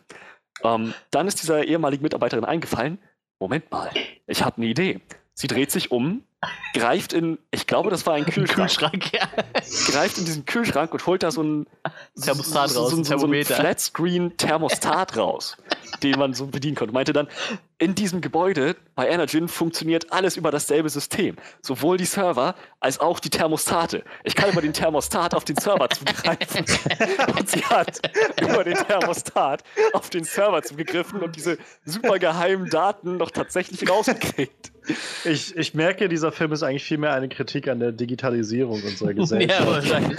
und äh, Ohne der, Scheiß. Das, der Leichtigkeit von äh, Datenspionage und so. Das, Das ist, ist echt- das ist tatsächlich passiert. Ich habe mich weggeschmissen, weil ich dachte, nicht wirklich, oder? Also, aber Das war so geil, wie sie einfach dieses blöde, blöde Thermostat rausholt und dann tippt sie da so rum und auf einmal hat sie da so eine Serverliste drauf. Und, und du denkst so, was? ich frage mich, wie lange das beim Dreh gedauert hat, bis sie es hingekriegt haben, dass diese Schauspielerin sich nicht jedes Mal irgendwie einen ablachen muss, weil sie das einfach so viel zu absurd hält. So die, ich, überhaupt diese Line rauszubringen. Ähm, ich kann über den Thermostat auf den Server zugreifen. Das, das rauszubringen, ohne sofort in, in tränendes Lachen auszubrechen, ist, glaube ich, eine Kunst. Ah, das war echt super geil, ey. Dann denkst du dir echt, okay, bescheuert, da kann dir nichts mehr einfallen. Aber wie gesagt, man kann dem Film halt echt viel verzeihen, weil, es, weil man halt auch nicht so viel erwartet, aber das war schon echt selten. Das war, das war halt so dämlich, dass es einerseits fast schon wieder gut, aber andererseits auch echt beleidigend war. Ich würde es tatsächlich ankreiden als Kritik. Ja, und äh, das nächste große Problem wäre dann Sehr wahrscheinlich so, Menschen äh, auf jeden Fall. d- das Ende wahrscheinlich wäre halt Das, noch wahrscheinlich. das ne? Ende, ja. Also, mal, mal kurz davon abgesehen, äh, The Rock wird halt irgendwann im Film auch mal angeschossen und äh, das wird halt einmal kurz thematisiert, dann lässt sie ihn kurz zurück und zwei Minuten später ist er halt wieder fit, als wäre nichts passiert. Und er sagt halt nur, ich glaube, sie hat keine lebenswichtigen Organe verletzt und er macht dann einfach weiter. und macht dann weiter, also so in Top-Zustand, super athletische Action, zieht er dann durch, mit einer Schusswunde, die höchstwahrscheinlich durch seine Leber gegangen ist. Ah, Hat nichts Wichtiges verletzt, kann gar nicht sein. ich Ähm, bin kein Arzt, aber ich fühle mich gut. ja, ja, so, so, so war es auch. bisschen, so, bisschen Predator-mäßig, ich habe keine Zeit zu bluten. Ja, ja, ohne Witz, ey. Ähm, ja, Ah. also das, das, was mich tatsächlich gestört hat, ist das Ende. Ich meine, schön und gut, gut, dass, gut, dass du es am Anfang nochmal erwähnt hast, Johannes, ähm, dass Dwayne Johnson, dass es auf Dwayne Johnsons Mist gewachsen ist. dass er meinte, so, das ist ein Feel-Good-Film, da sollte man nicht irgendwie noch mit einem bedrückten Gefühl aus dem Film rausgehen. Äh, der Affe lebt, alles Friede, Freude, Eierkuchen.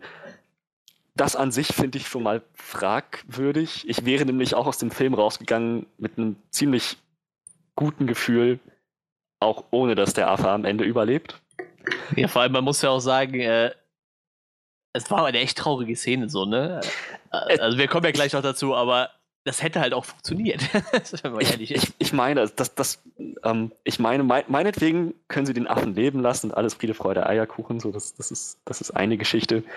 Aber sie haben es irgendwie tatsächlich geschafft. So, ich habe es vorhin schon gesagt. Sie haben, sie haben irgendwo eine Story gefunden mit Herz. Irgendwie in diesem Riesenmonster machen sich gegenseitig platt, haben sie eine wirklich interessante, herzhafte Story gefunden. So gerade diese Interaktion zwischen Davis und, ähm, und, George, so die, diese gemeinsame Story-Arc, so das haben sie wirklich überraschend gut aufgezogen und dann auch zu diesem Schlusspunkt gebracht, dass George letzten Endes mit letzter Kraft dieses Krokodil besiegt und sich opfert und die Menschen der Stadt rettet wurde. Es gab dann einen richtig schönen Shot, wie so aus den Trümmern der Stadt noch Zivilisten rausgekrochen sind und Eltern ihre Kinder wieder gesehen haben, wo dann auch so ähm, Davis klar wurde, dass Georges Opfer nicht umsonst gewesen ist. Und so, ja, George hat Davis gerettet. Das hat er halt, haben sie noch mit Zeitsprache kommuniziert, bevor George gestorben ist, in Anführungsstrichen gestorben ist.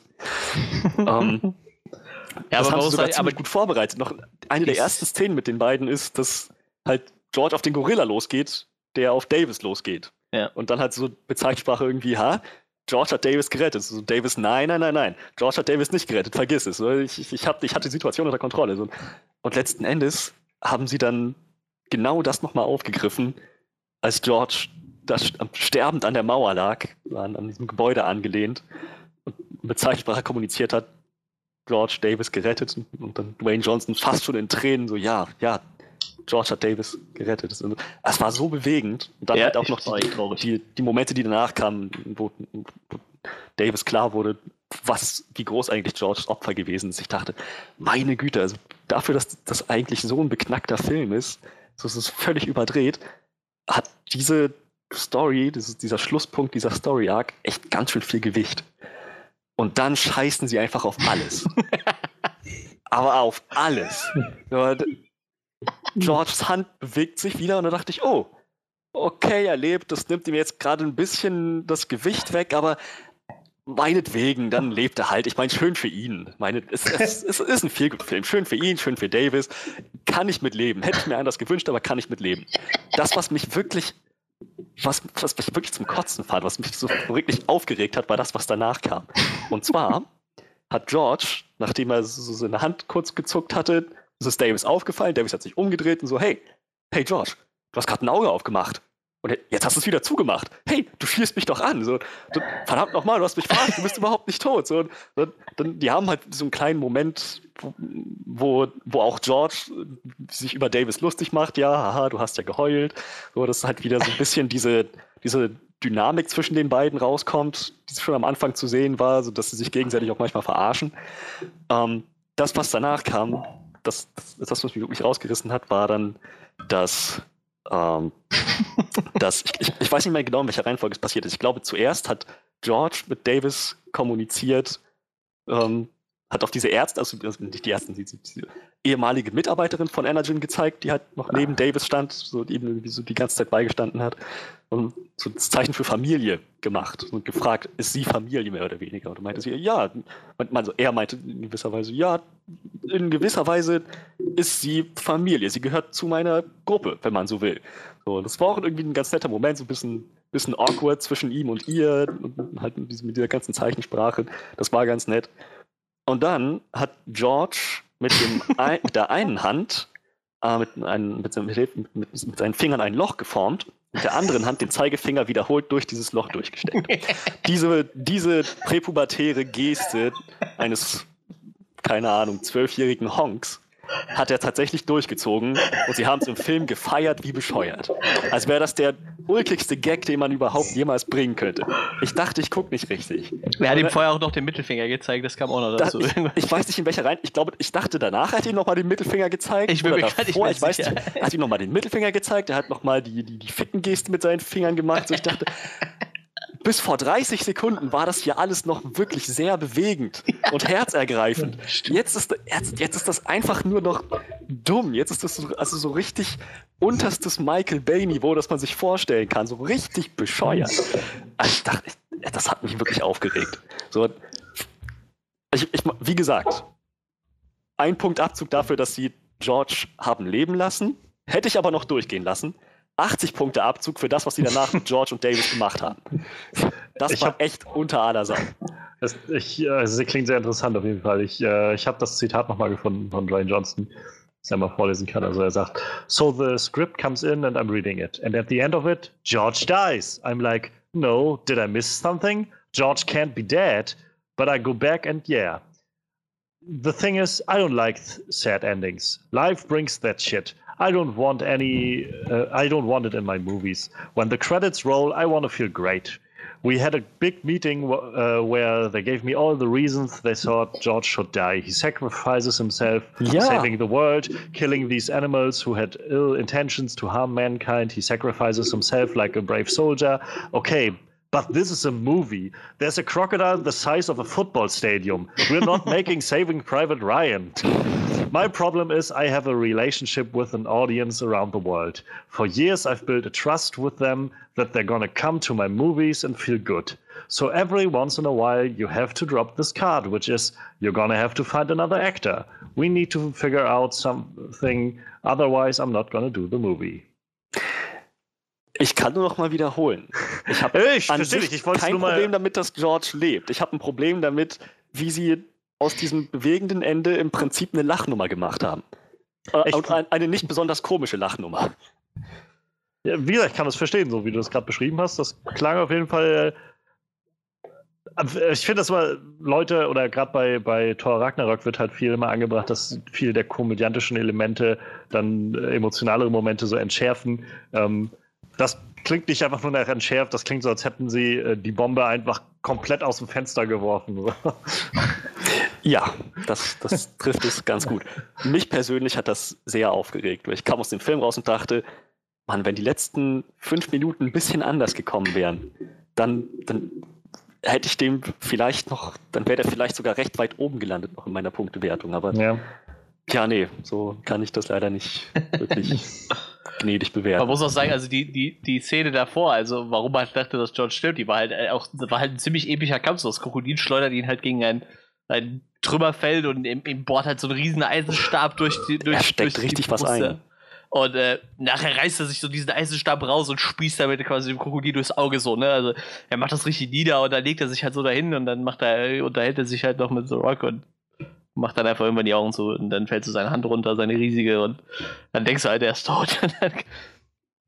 Ich muss halt, also mit dem Mittelfinger, das fand ich halt noch irgendwie lustig und ich finde das, also prinzipiell in dem Film so lustig, ich glaube, das könnte man noch erklären, so dass man so einem Affen halt irgendwie ein bisschen Blödsinn beibringt, aber ich sag mal, diese Fickengeste einem Affen beizubringen, macht halt irgendwie überhaupt keinen Sinn. So. Ich weiß noch nicht, wo der das aufgeschnappt haben soll.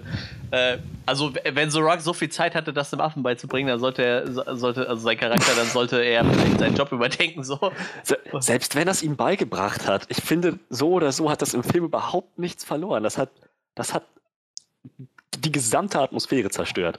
Ja, wurde, stimmt. ich, Ja, jetzt, stimmt, jetzt, wo du sagst, ich kann mich erinnern, dass ich den Eindruck hatte, es wurde immer schlimmer. Erst erlebt, okay, dann haben sie noch ein klein bisschen die Kombination, es gehört sie zur Familie, bla bla bla. Dann der Mittelfinger, wo ich dachte, oh, ähm, vielleicht jetzt, je, spätestens jetzt aufhören. Und naja, dann kam die Fickengeste, ne, die, okay, alles klar, das war's. ja. Jetzt ist vorbei. Wurde immer schlimmer. ja, klingt nicht clever. Das Ja. Ende. für mich, also für mich zumindest, ich kann mir vorstellen, dass das vielleicht für manche Leute wirklich gut funktioniert und dass manche das wirklich als Lacher wahrgenommen haben. Kann ich nicht beurteilen. Ich war der Einzige im Kino. vielleicht, wenn noch jemand da gewesen wäre, der darüber gelacht hätte, dann äh, könnte ich das vielleicht sogar irgendwie anhand von Beobachtungen bestätigen. Obwohl, aber wäre das nicht geil es gewesen, wenn noch eine andere Person da wäre und so, Der lacht sich total ein. Das ist am besten den ganzen Film über still und dann war man so. So ein Typ, den du gar nicht gesehen hast, der so irgendwo in der Ecke gekauft Ja, hat. ruf, ruf noch so durchs halbe Kino. Ist das nicht Oscar. geil? Gebt dem Echt? Oscar. Ach nee. Ja, nee, kann ich nicht beurteilen. Für mich zumindest ähm, hat das überhaupt nicht funktioniert. Ja, äh, ja, das, ja, gut, eigentlich hast du recht. Also ich, ich fand es tatsächlich irgendwie dann doch schön, dass er Affe überlebt hat, aber ja, bei, bei, bei der Geste habe ich dann auch tatsächlich das erste Mal überlegt, ob das alles so sinnig ist. Aber äh, ja, wie gesagt, den Mittelfinger fand ich dann eigentlich noch ganz lustig. So, der, der hat halt am Anfang schon funktioniert, den fand ich halt nachher auch irgendwie, war halt irgendwie noch mal so zurück zum Anfang vom Film irgendwie. Ich, ich mochte das ein bisschen. Aber ja, gut, das ist Ein schon bisschen danach. mehr als zurück zum Anfang. Wie gesagt, spätestens nach dem Mittelfinger hätten sie es lassen sollen, aber na, Ja, danach sieht man dann noch kurz ein bisschen, wie George sein äh, den Menschen scheinbar ein bisschen hilft. Ne? Lustigerweise, keine Ahnung, warum die Menschen auf einmal, da kommt halt ein Riesenaffe, hält halt irgendwie so die Hand hin und die klettern einfach so aus dem Hochhaus auf seine Hand. Stimmt, jetzt, wo So. du sagst. Also es wird halt so angedeutet, dass er natürlich dann beim Aufräumen hilft, weil er so riesig ist. Ne? Der geht halt so an dem Hochhaus vorbei, da sitzen halt scheinbar noch zwei Menschen so ein Stück kaputt im Hochhaus und er hält ihnen halt so die Hand hin und so, also alles klar, da gehen wir jetzt drauf. So. Der hilft uns, glaube ich, runter. Ja. Also irgendwie, das war. Mach ihn das nicht war wütend. Oh mein Gott, ein Riesenaffe, weg hier, lauf! es ist doch nicht vorbei. Das ist doch dieser Affe, der Chicago verwüstet hat. Oh mein Gott. Ich muss, ja, vor allem die Leute können ja schlecht am Fernsehen gesehen haben, so, oh ja, der hat uns scheinbar geholfen, so, ja. ich weiß nicht, keine Ahnung, ist aber auch. Äh, Ein Punkt noch. ja, ähm, die Art und Weise, wie sie Caldwell getötet haben. So, das, das war halt, George kam an auf dem Hochhaus, war noch in Full Rage Mode von diesem, mhm. von diesem Infraschallsignal angelockt, hat den Ah, ja, ja, Helikopter stimmt. zerstört. ja. Und dann war es im Prinzip. Caldwell mit Davis und dieser ehemaligen Mitarbeiterin von Energyn Ja. auf dem Dach des Gebäudes. So, und sie mussten, sie mussten George irgendwie dieses Narkosemittel verabreichen, das sie gefunden Ja, haben, dieses ja, Betäubungsmittel, ne? beziehungsweise das, das Antiaggressionsmittel. Und George stand im Prinzip über denen. Er hätte die Wahl gehabt, jeden einzelnen von den dreien zu erschlagen, vielleicht sogar alle drei gleichzeitig. Letzten Endes ist Folgendes passiert. Ähm, die, die ehemalige Mitarbeiterin hat dieses Sedat- Sedativum in die Handtasche von Caldwell gesteckt. Dann Caldwell irgendwie so einen so, so einen Tritt verpasst, glaube ich, dass die ein paar Meter zurückgestolpert ist. Ja. Und, und zwar genau in dem Moment, als George mit seiner Hand runtergekommen ist, um sie zu greifen. Quasi, sie hat vorhergesehen, dass George auf sie losgehen würde, dass er nach ihr greifen würde. Und sie hat vorhergesehen, dass er das in ungefähr fünf Meter Abstand tun wird. Das heißt, sie muss noch ein bisschen nachhelfen. Äh, Ich dachte auch so, oh, oh Leute, echt, was Besseres fällt euch nicht ein. Es ist halt einer von diesen Momenten, wo ich dachte, das ist mir ein bisschen zu billig. Ja, aber ich, ich habe mich auch gefragt, wa- was für eine Bewandtnis hat der Affe überhaupt, die zu essen? So, das war halt schon irgendwie so, so ein Ding, was mir nicht in den Kopf gegangen ist. So. Hat sonst keinen der Menschen gefressen, ja. Ja, eben. Und äh, ich meine, Genmanipulation nicht- hin und her, aber Ist das nicht so eine Referenz zum Spiel? Kannst du da nicht auch Menschen fressen? oh, das kann sogar sein, dass Ich meine, ich meine, sowas gelesen zu haben, dass du da Menschen, dass du Menschen fressen kannst und dann übergeben sich, glaube ich, deine Tiere immer, wenn du die lässt. Also vielleicht sagt das auch was aus über, über die Spiele, die man spielt. Also über die, die, äh, die Tiefe der, des Spiels und der Spielvorlage. Und Okay, ja, das, äh, das kann tatsächlich sein. Das also nicht, dass es das groß besser macht. Ich sage, vielleicht, vielleicht erklärt sich dadurch sogar, warum das nicht unbedingt so clever war. An einigen Stellen. Nee, aber wie gesagt, das, das kann natürlich durchaus sein. Dann macht es natürlich Sinn, aber so prinzipiell frage ich mich halt, warum Affe halt ein Menschen ist, so, weil irgendwie denke ich mir, das wäre es halt Viel eigentlich gegen seine Natur. Ja. Nee, das ist halt gegen seine Natur und selbst mit Genmanipulation glaube ich nicht, dass halt ein Affe hergeht und einfach ein anderes Tier frisst, weil. Ich, ich glaube, Dwayne Johnson würde darauf sagen, es ist ein Film, in dem ein Krokodil so groß ist wie ein Fußballstadion. Also ich meine, Das, das ist es halt. Es ist ein Film, in dem alles, in dem Komplett Ja. das groß ist wie ein Fußballstadion. Das reicht, das, das hält her, um vieles zu entschuldigen, aber halt nicht absolut alles. ja, natürlich.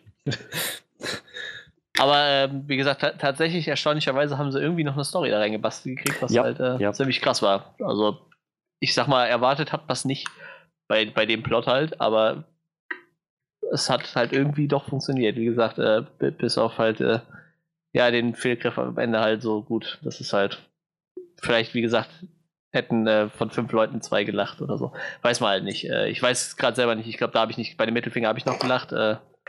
Bei der anderen Geste glaube ich dann auch nicht mehr, aber nun gut. Ähm, ich würde sagen, dann sollten wir uns noch langsam mal auf unser Abschlussresümee stürzen, ne?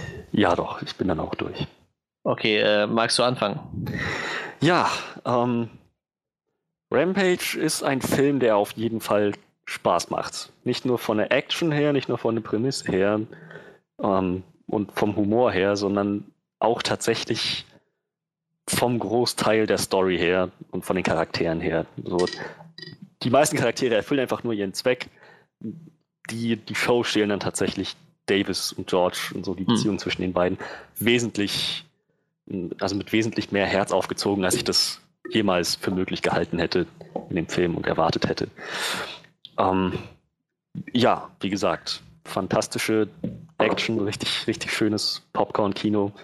Bedauerlicherweise wird dieses, es ist ein verrückter, abgedrehter Monsterfilm zu sehr als Entschuldigung genommen, um teilweise zu billige Plotentwicklung, Entscheidungen in Handlungen zu rechtfertigen, was manchmal halt für mich ein bisschen übers Ziel hinausschießt. Und naja, wie gesagt, ich habe tatsächlich ein recht großes Problem mit dem Ende, das sie gewählt haben.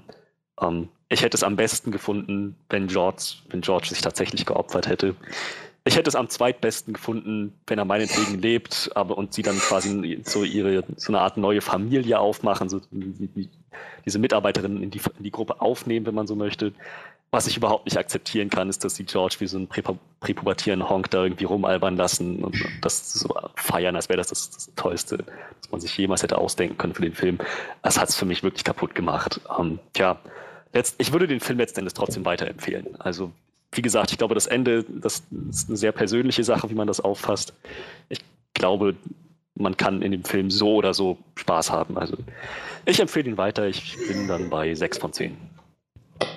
Ähm, gut, dann gebe ich auch noch meinen Senf ab, dann sind wir auch durch für soweit für heute. Ähm, ja, ich habe tatsächlich ähm, gutes Popcorn-Kino erwartet. Ähm, wie das halt die Prämisse des Spiels halt schon vorgibt, so, ne, riesige Monster machen Sachen kaputt. Äh, das kann halt echt Spaß machen.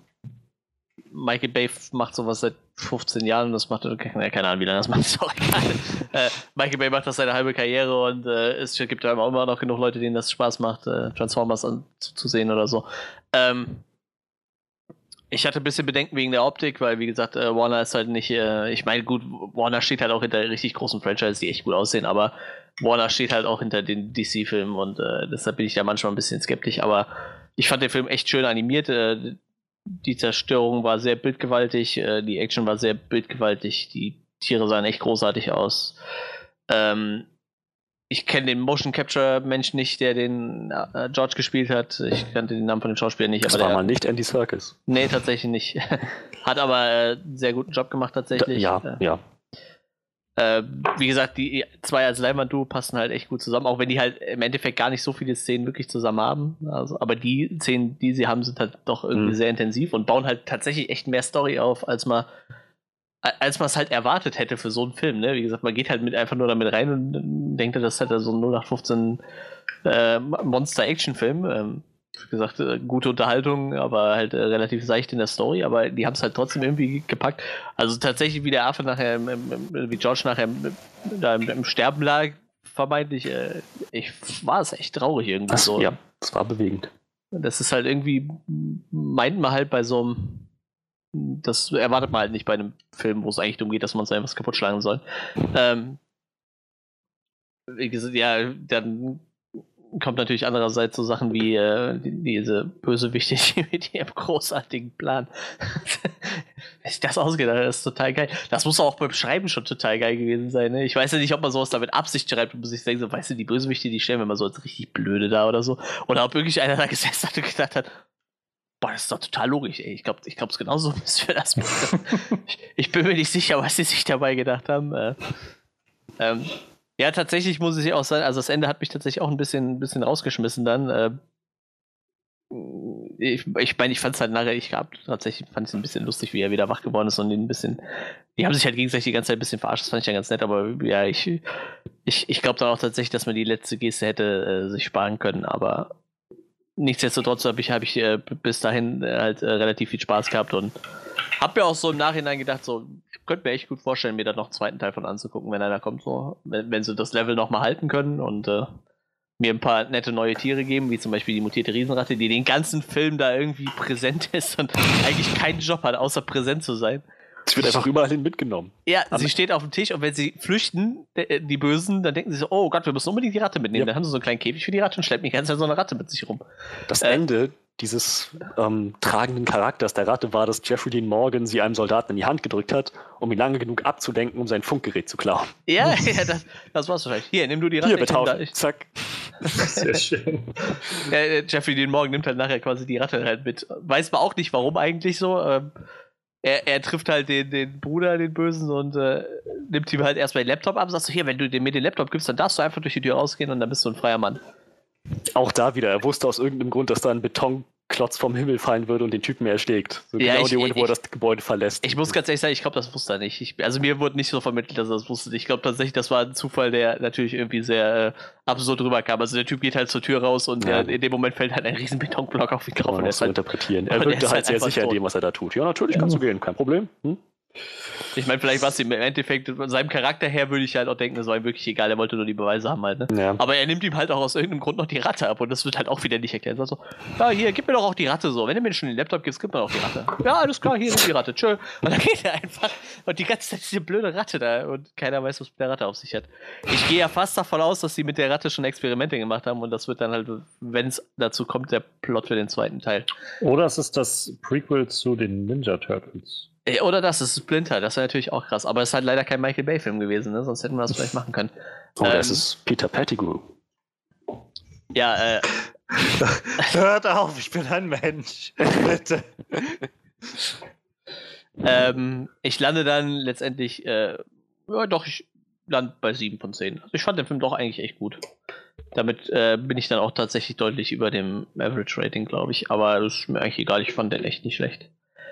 Auch wenn man sich mal so anguckt, also der hat bei einem Budget von 120 Millionen 398 Millionen eingespielt. Vielleicht kommt noch ein bisschen mehr drauf, weiß ich nicht. Wahrscheinlich eher nicht der, so, aber. der ist nicht so erfolgreich, wie sie sich das gewünscht hätten. ja, Ähm, okay, ja gut, weiß ich nicht. Der, aber- ich, also mal zum Vergleich, also in den fünf Wochen, die er jetzt draußen ist, war er in seiner ersten Woche Platz 1 mit einem Opening Weekend von 35 Millionen Dollar, was nicht wirklich viel ist für so ein Big Blockbuster-Ding. Ähm, und dazu muss man, soll, oder müsste man auch noch anmerken, dass er quasi mit 32 Millionen Dollar dahinter gleich A Quiet Place lag. Ähm, also da auch ordentlich Druck gemacht hat. In der zweiten Woche ist er dann auf Platz 2 gewesen, da ist A Quiet Place sogar wieder über ihm gewesen. Und ab der dritten Woche ist er dann auf Platz 4 gefallen, dann auf Platz 5, letzte Woche war er jetzt auf Platz 7. Und ähm, naja, also das sind jetzt nicht so die Zahlen, die sie sich gewünscht hätten. Ich gucke mal gerade noch, was San Andreas gemacht hat. Und ich, also der war halt, wie gesagt, selbes Team irgendwie dahinter. Hm. Der war dann doch deutlich erfolgreich. Also der hat 473 Millionen Dollar insgesamt eingespielt. Und an seinem. Eröffnungswochenende halt auch 44 Millionen Dollar gehabt und nicht 35. Und wenn man dann überlegt, dass jetzt halt Infinity War draußen ist, jetzt kommt Deadpool 2, jetzt kommt Han Solo und so weiter. Ja, der wird, wird auf jeden Fall nicht mehr viel machen, das würde ich auch gar nicht sagen. Aber ich denke mir so, der wird sich so bei, bei 400, 410 Millionen, denke ich mal, einpendeln. Ich gehe mal davon aus, ein Minusgeschäft wird es für Warner mit Sicherheit nicht. Äh, Ob es halt noch nee, zweiten machen, weiß ich nicht. jetzt Aber, nicht, aber ja, ist die Frage, ob sich das jetzt lohnt, dann noch einen zweiten zu machen.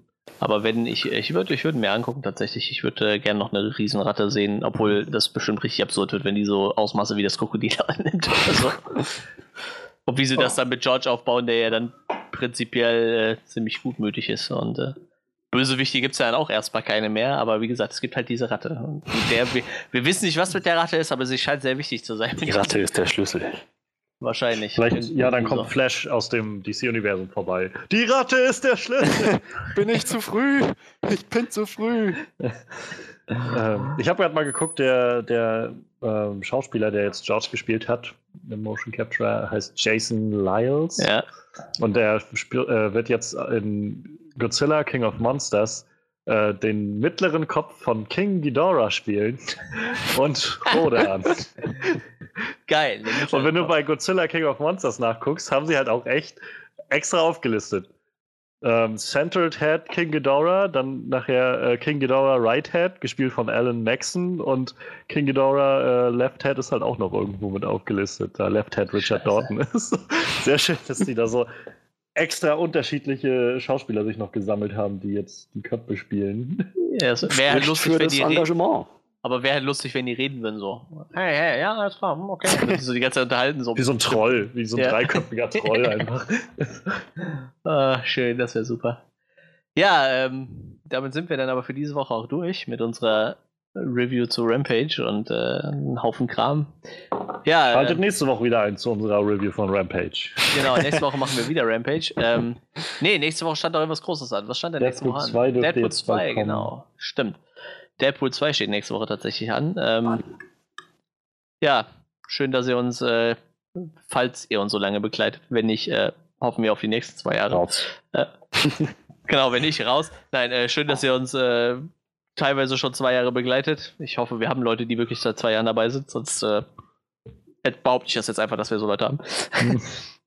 ja, ähm, wie gesagt, wir haben dieses Jahr noch viele Pläne. Ähm, wir hoffen Ihr bleibt uns auch weiterhin treu und hört euch den Kram hier an, den wir so verzapfen. Ich hoffe, wir nerven euch noch nicht.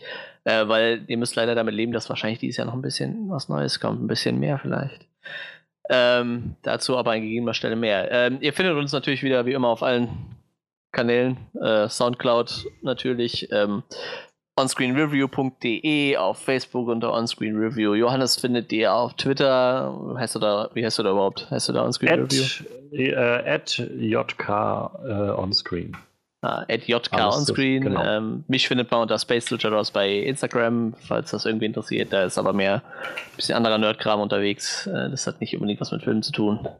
Äh, Fre Freddy hat schon erwähnt, den findet man nur bei Steam.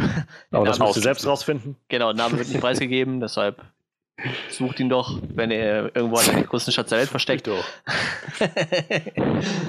Äh, Vielleicht spielt er da mal eine Runde Ark mit euch. Ähm, ja, äh, wir wünschen euch eine schöne Woche. Ähm, gesagt, nächste Woche geht's los mit, mit, mit Deadpool. Irgendwann werden wir dann mal ein Special zu Predator machen, bevor Predator kommt. Das haben wir jetzt schon festgelegt. Ähm, sonst steht, glaube ich, erstmal noch kein Special an, noch kein spruchreifes. Aber wie gesagt, seid euch sicher, da kommt noch was. Wir wünschen euch, euch noch einen schönen Tag, morgen, Abend, Nacht, je nachdem, wann ihr euch das anhört. Und äh, bis nächste Woche. Auf Wiedersehen.